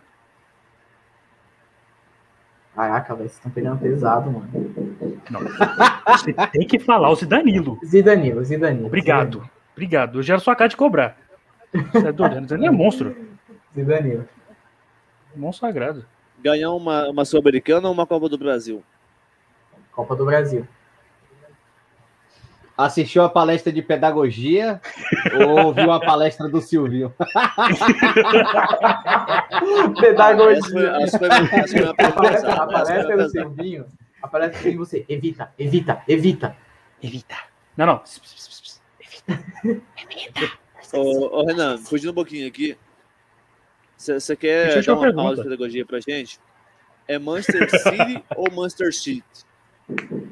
Ah, peraí. Então, você quer falar o English? Então vamos falar English. O nível técnico. Manchester City. É City, com R. Agora, se você, nós, brasileiros, Manchester City. Então, assim, tanto Não, faz, cara. É Assim, é citão. Pra mim é citão. Aqui é citão. Nós chamamos de é os azulzinhos de Manchester. Azulzinho de Manchester. Bela palavra. Hoje eu pergunto aqui: Carilli ou Mano Menezes? Carinho. Porra. Ninguém gosta do Mano Menezes, velho. Nem eu gosto dele. Serginho gosta. Mano Menezes não, do Mancini, não me respeite. Mancini tem título com vitória, Mano Menezes só veio aqui pra, pra fazer besteira no Bahia e ainda falar besteira na beira do campo com o Flamengo. Deus que me livre. Verdade. Douglas. Corinthians 2015 ou Corinthians 2020, 21? Pera aí, estamos falando 2015, 2021, 2015, né, cara? Aquele time. Pô, Cássio, Fagner, Gil, Felipe e Wendel. Guilherme Arana, Wendel. Era mais o Wendel, aquele horroroso. Era mais o Wendel, é. Mas o final foi o Arana. Raul, Agora- Elias, Jadson, Renato Augusto, Wagner Love e Malcolm, cara. Não tem como. Aquele Malco time que não sabia chutar uma bola na época. Mas driblava muito. É. É. Um time massa, mano. Agora, minha, minha, ulti- minha última pergunta. O Corinthians é bimundial? Mas é muito, mas é muito. Não, e agora outra pergunta. O rival, o mas maior isso rival do é Corinthians pergunta. tem mundial? Não tem, não tem. 51 é pilha. Você tava 51, jogo? Não, eu... Oi? Eu não, um dedo, não. O melhor foi a frase do Hugo no momento perfeito, né? Ué, o Diogo bugou. Campeonato protótipo da FIFA do Ah, É, todos nós sabemos que o Boca Juniors foi campeão, né? Mas como o Renan, nosso amigo, vai falar que o Corinthians é campeão, né? Quem É. hoje é a maior rivalidade? Corinthians e Palmeiras ou Corinthians e São Paulo? Não, eles Corinthians e Palmeiras. Eles comparam. Não, Corinthians só fala é freguesia. Não adianta nem falar nada. É porque, freguesia. né, briga por Palmeiras títulos, né? jogo. Diferente de outros, né? Ixi. Falou o cara que ganhou o título há dois anos atrás. Ah, viu? Ganhei Vai desde começar 2019, agora. ganhei 12 títulos. É, sendo, 40, sendo 11 cariocas. Mas. Mais Desculpa, importante, né? ficar. Melhor, melhor, melhor do que ficar 15 anos sem ganhar um, um paulista, né? Estadual. Ficamos só ficamos 9 sem títulos. Lembra-se? Ah, gente, vocês têm que agradecer que não são Não, não, fala Vitória, do gente. estadual. Segue a onda aí, pelo amor de. Ô, Não, só pergunta, Serginho. cara, Há quanto tempo Vitória do chega à semifinal do Baiano mesmo? Três anos. Não. Pouquinho. Pouquinho. E eu reclamando que meu time não chega na Paulo. Paulista. Vai ganhar, É, pelo menos. anos. no estadual de vocês tem quatro times, né? No meu só tem o Bahia, né? né? Tudo bem. Tem quatro ainda naquelas, né? Tem Bragantino, tem Ponte Preta, tem esses caras. Ponte. Preta não. Isso. Ponte Preta não. Ah, mas Ponte Preta sempre chega ali nas. Ituano, Chegava. Ituano, né? Ponte Preta é a rainha do vice, pô. Que é isso? Pelo amor de É, Deus. Não. Se você reclama do Vitória, eu Beira-Sol. Ponte Preta não quero ganhar o título. Eu gosto da Ponte Preta, eu gosto da Ponte Preta. Mas, quero muito O no ganhou o quê, né? pelo amor de Deus? Ah, ah, sim, é porque o estadual é mais fácil também, mas vai. E Pode- a Ponte Preta ganhou o quê, meu Deus? Sim, Ponte Preta tá em São Paulo, né? Pode continuar, Diogo. É. Faz sentido ou não faz sentido, né? Talvez sim, talvez não. Ô, Renanzinho, cara, um orgulho para mim, diga-se de passagem, poder hoje bater esse papo com você. Você é um cara aí, menino de ouro. Falo isso porque você é um cara dedicado, se esforça e muito, esforça-te e, e, muito, né? É, só pro Lucas ficar um pouquinho para vir, mas é a vida que segue. Cara, brigadão mesmo, né? Deixo aí o nosso agradecimento em nome de toda a equipe aqui da Alternativa Sport Web, da pessoa também do Robert, de toda a nossa equipe. Você seja sempre muito bem-vindo, cara. Obrigado mesmo por ter aceitado o nosso convite. Pô, eu que agradeço, cara. Segunda-feira é sempre um dia complicado, um dia chato, mas ficou muito legal ter essa resenha com vocês, falar um pouquinho de Corinthians, futebol mundial, enfim, mas asneira de vez em quando também faz bem. E pô, foi um prazer estar aqui com vocês e sempre que vocês precisarem, estamos aí, só convidar que estou de portas abertas para participar sempre e a recíproca é verdadeira, porque você falou de mim aí, a admiração que eu tenho por você e conhecendo a Lucas, a gente também muito legal. Então, obrigado mesmo pela recepção, pelo convite e tamo junto sempre. Não, é só uma Eu que você ia chorar agora, velho. Eu, eu procurei meu pano, eu, não, é. eu procurei meu pano, eu não achei, velho. eu realmente fiquei muito frustrado agora, ah, caramba. Ô, ô, Luquinha, ô Lucão, né? Vamos já deixar, chama Renanzinho, Serginho, Luquinha, né? Que não tem copinha do Brasil, né? Só porque eu sou mais novo. Ô, aqui. Lucas, brigadão, é... viu, meu amigo? Você sabe que eu, eu que agradeço. também, você tem um um futuro brilhante pela frente aí. Né? Vamos falar bem agora de todo mundo, né, cara? Vamos falar bem, porque uh, o mundo já fala mal de tanta coisa, né? Vamos falar o bem, elogiar. Vamos, vamos ser falsos, vamos ser falsos. É, faz parte da vida, né? Faz parte da vida. Ô, Lucas, brigadão, meu cara. Tamo junto aí. Seu time é ruim. É, isso é meu óbvio. Eu que agradeço, o Edson Renan também por ter aceitado participar com a gente. É o primeiro podcast que eu participo direto aqui. Da última vez eu tive que dar uma né, escapada top. Graças a Deus. O né? Serginho. Graças a Deus. Oi? Fazer o quê? Graças Mas, a Deus. Oito né? horas, graças a Deus. Oito horas tem debate aqui na alternativa. É, veja aqui conosco e, por favor, cornetem o Hugo e o Diogo para a rivalidade aflorar. E Sergio James Berrenteiro, influencer, TikToker. Conhecido como Matador de Onça. Matador de Onça. É, dançarino na, nas horas vagas, que não pode tocar aquela música lá, a Dani dança. Mas é, é isso. Ô, Sérgio, não. não, não uma transmissão, ele dançou, cara. eu dado assim transmissão, é verdade, é verdade. Valeu, Diogão, valeu, Lucão. Renanzinho, obrigado. Adorei conhecer você, sensacional, papo incrível. Agradecer demais. Tamo juntos. Lebron, segundo mel da história. Abraço. É isso aí, a gente vai ficando por aqui. Nosso muito obrigado para você que acompanhou a gente ao vivo, para você que vai acompanhar daqui a pouquinho a já transmissão disponível no YouTube em breve nas nossas plataformas de áudio. Nosso muito obrigado e não se esquecendo, se inscreva no nosso canal, ative o sininho da notificação para você não perder nada e também seguir a gente nas redes sociais, arroba asportweb, para você ficar antenado, porque ó, essa, essa semana aí tem muito futebol para você, tem Champions, né? Tem Champions aí na quarta-feira. Então vem junto com a gente aqui, porque a minha emoção, a nossa emoção é a sua emoção. Um forte abraço, uma ótima semana e até a próxima. Futebol, para quem não gosta, que durou duas horas. Imagina se a gente gostasse, hein? Forte abraço. Fomos!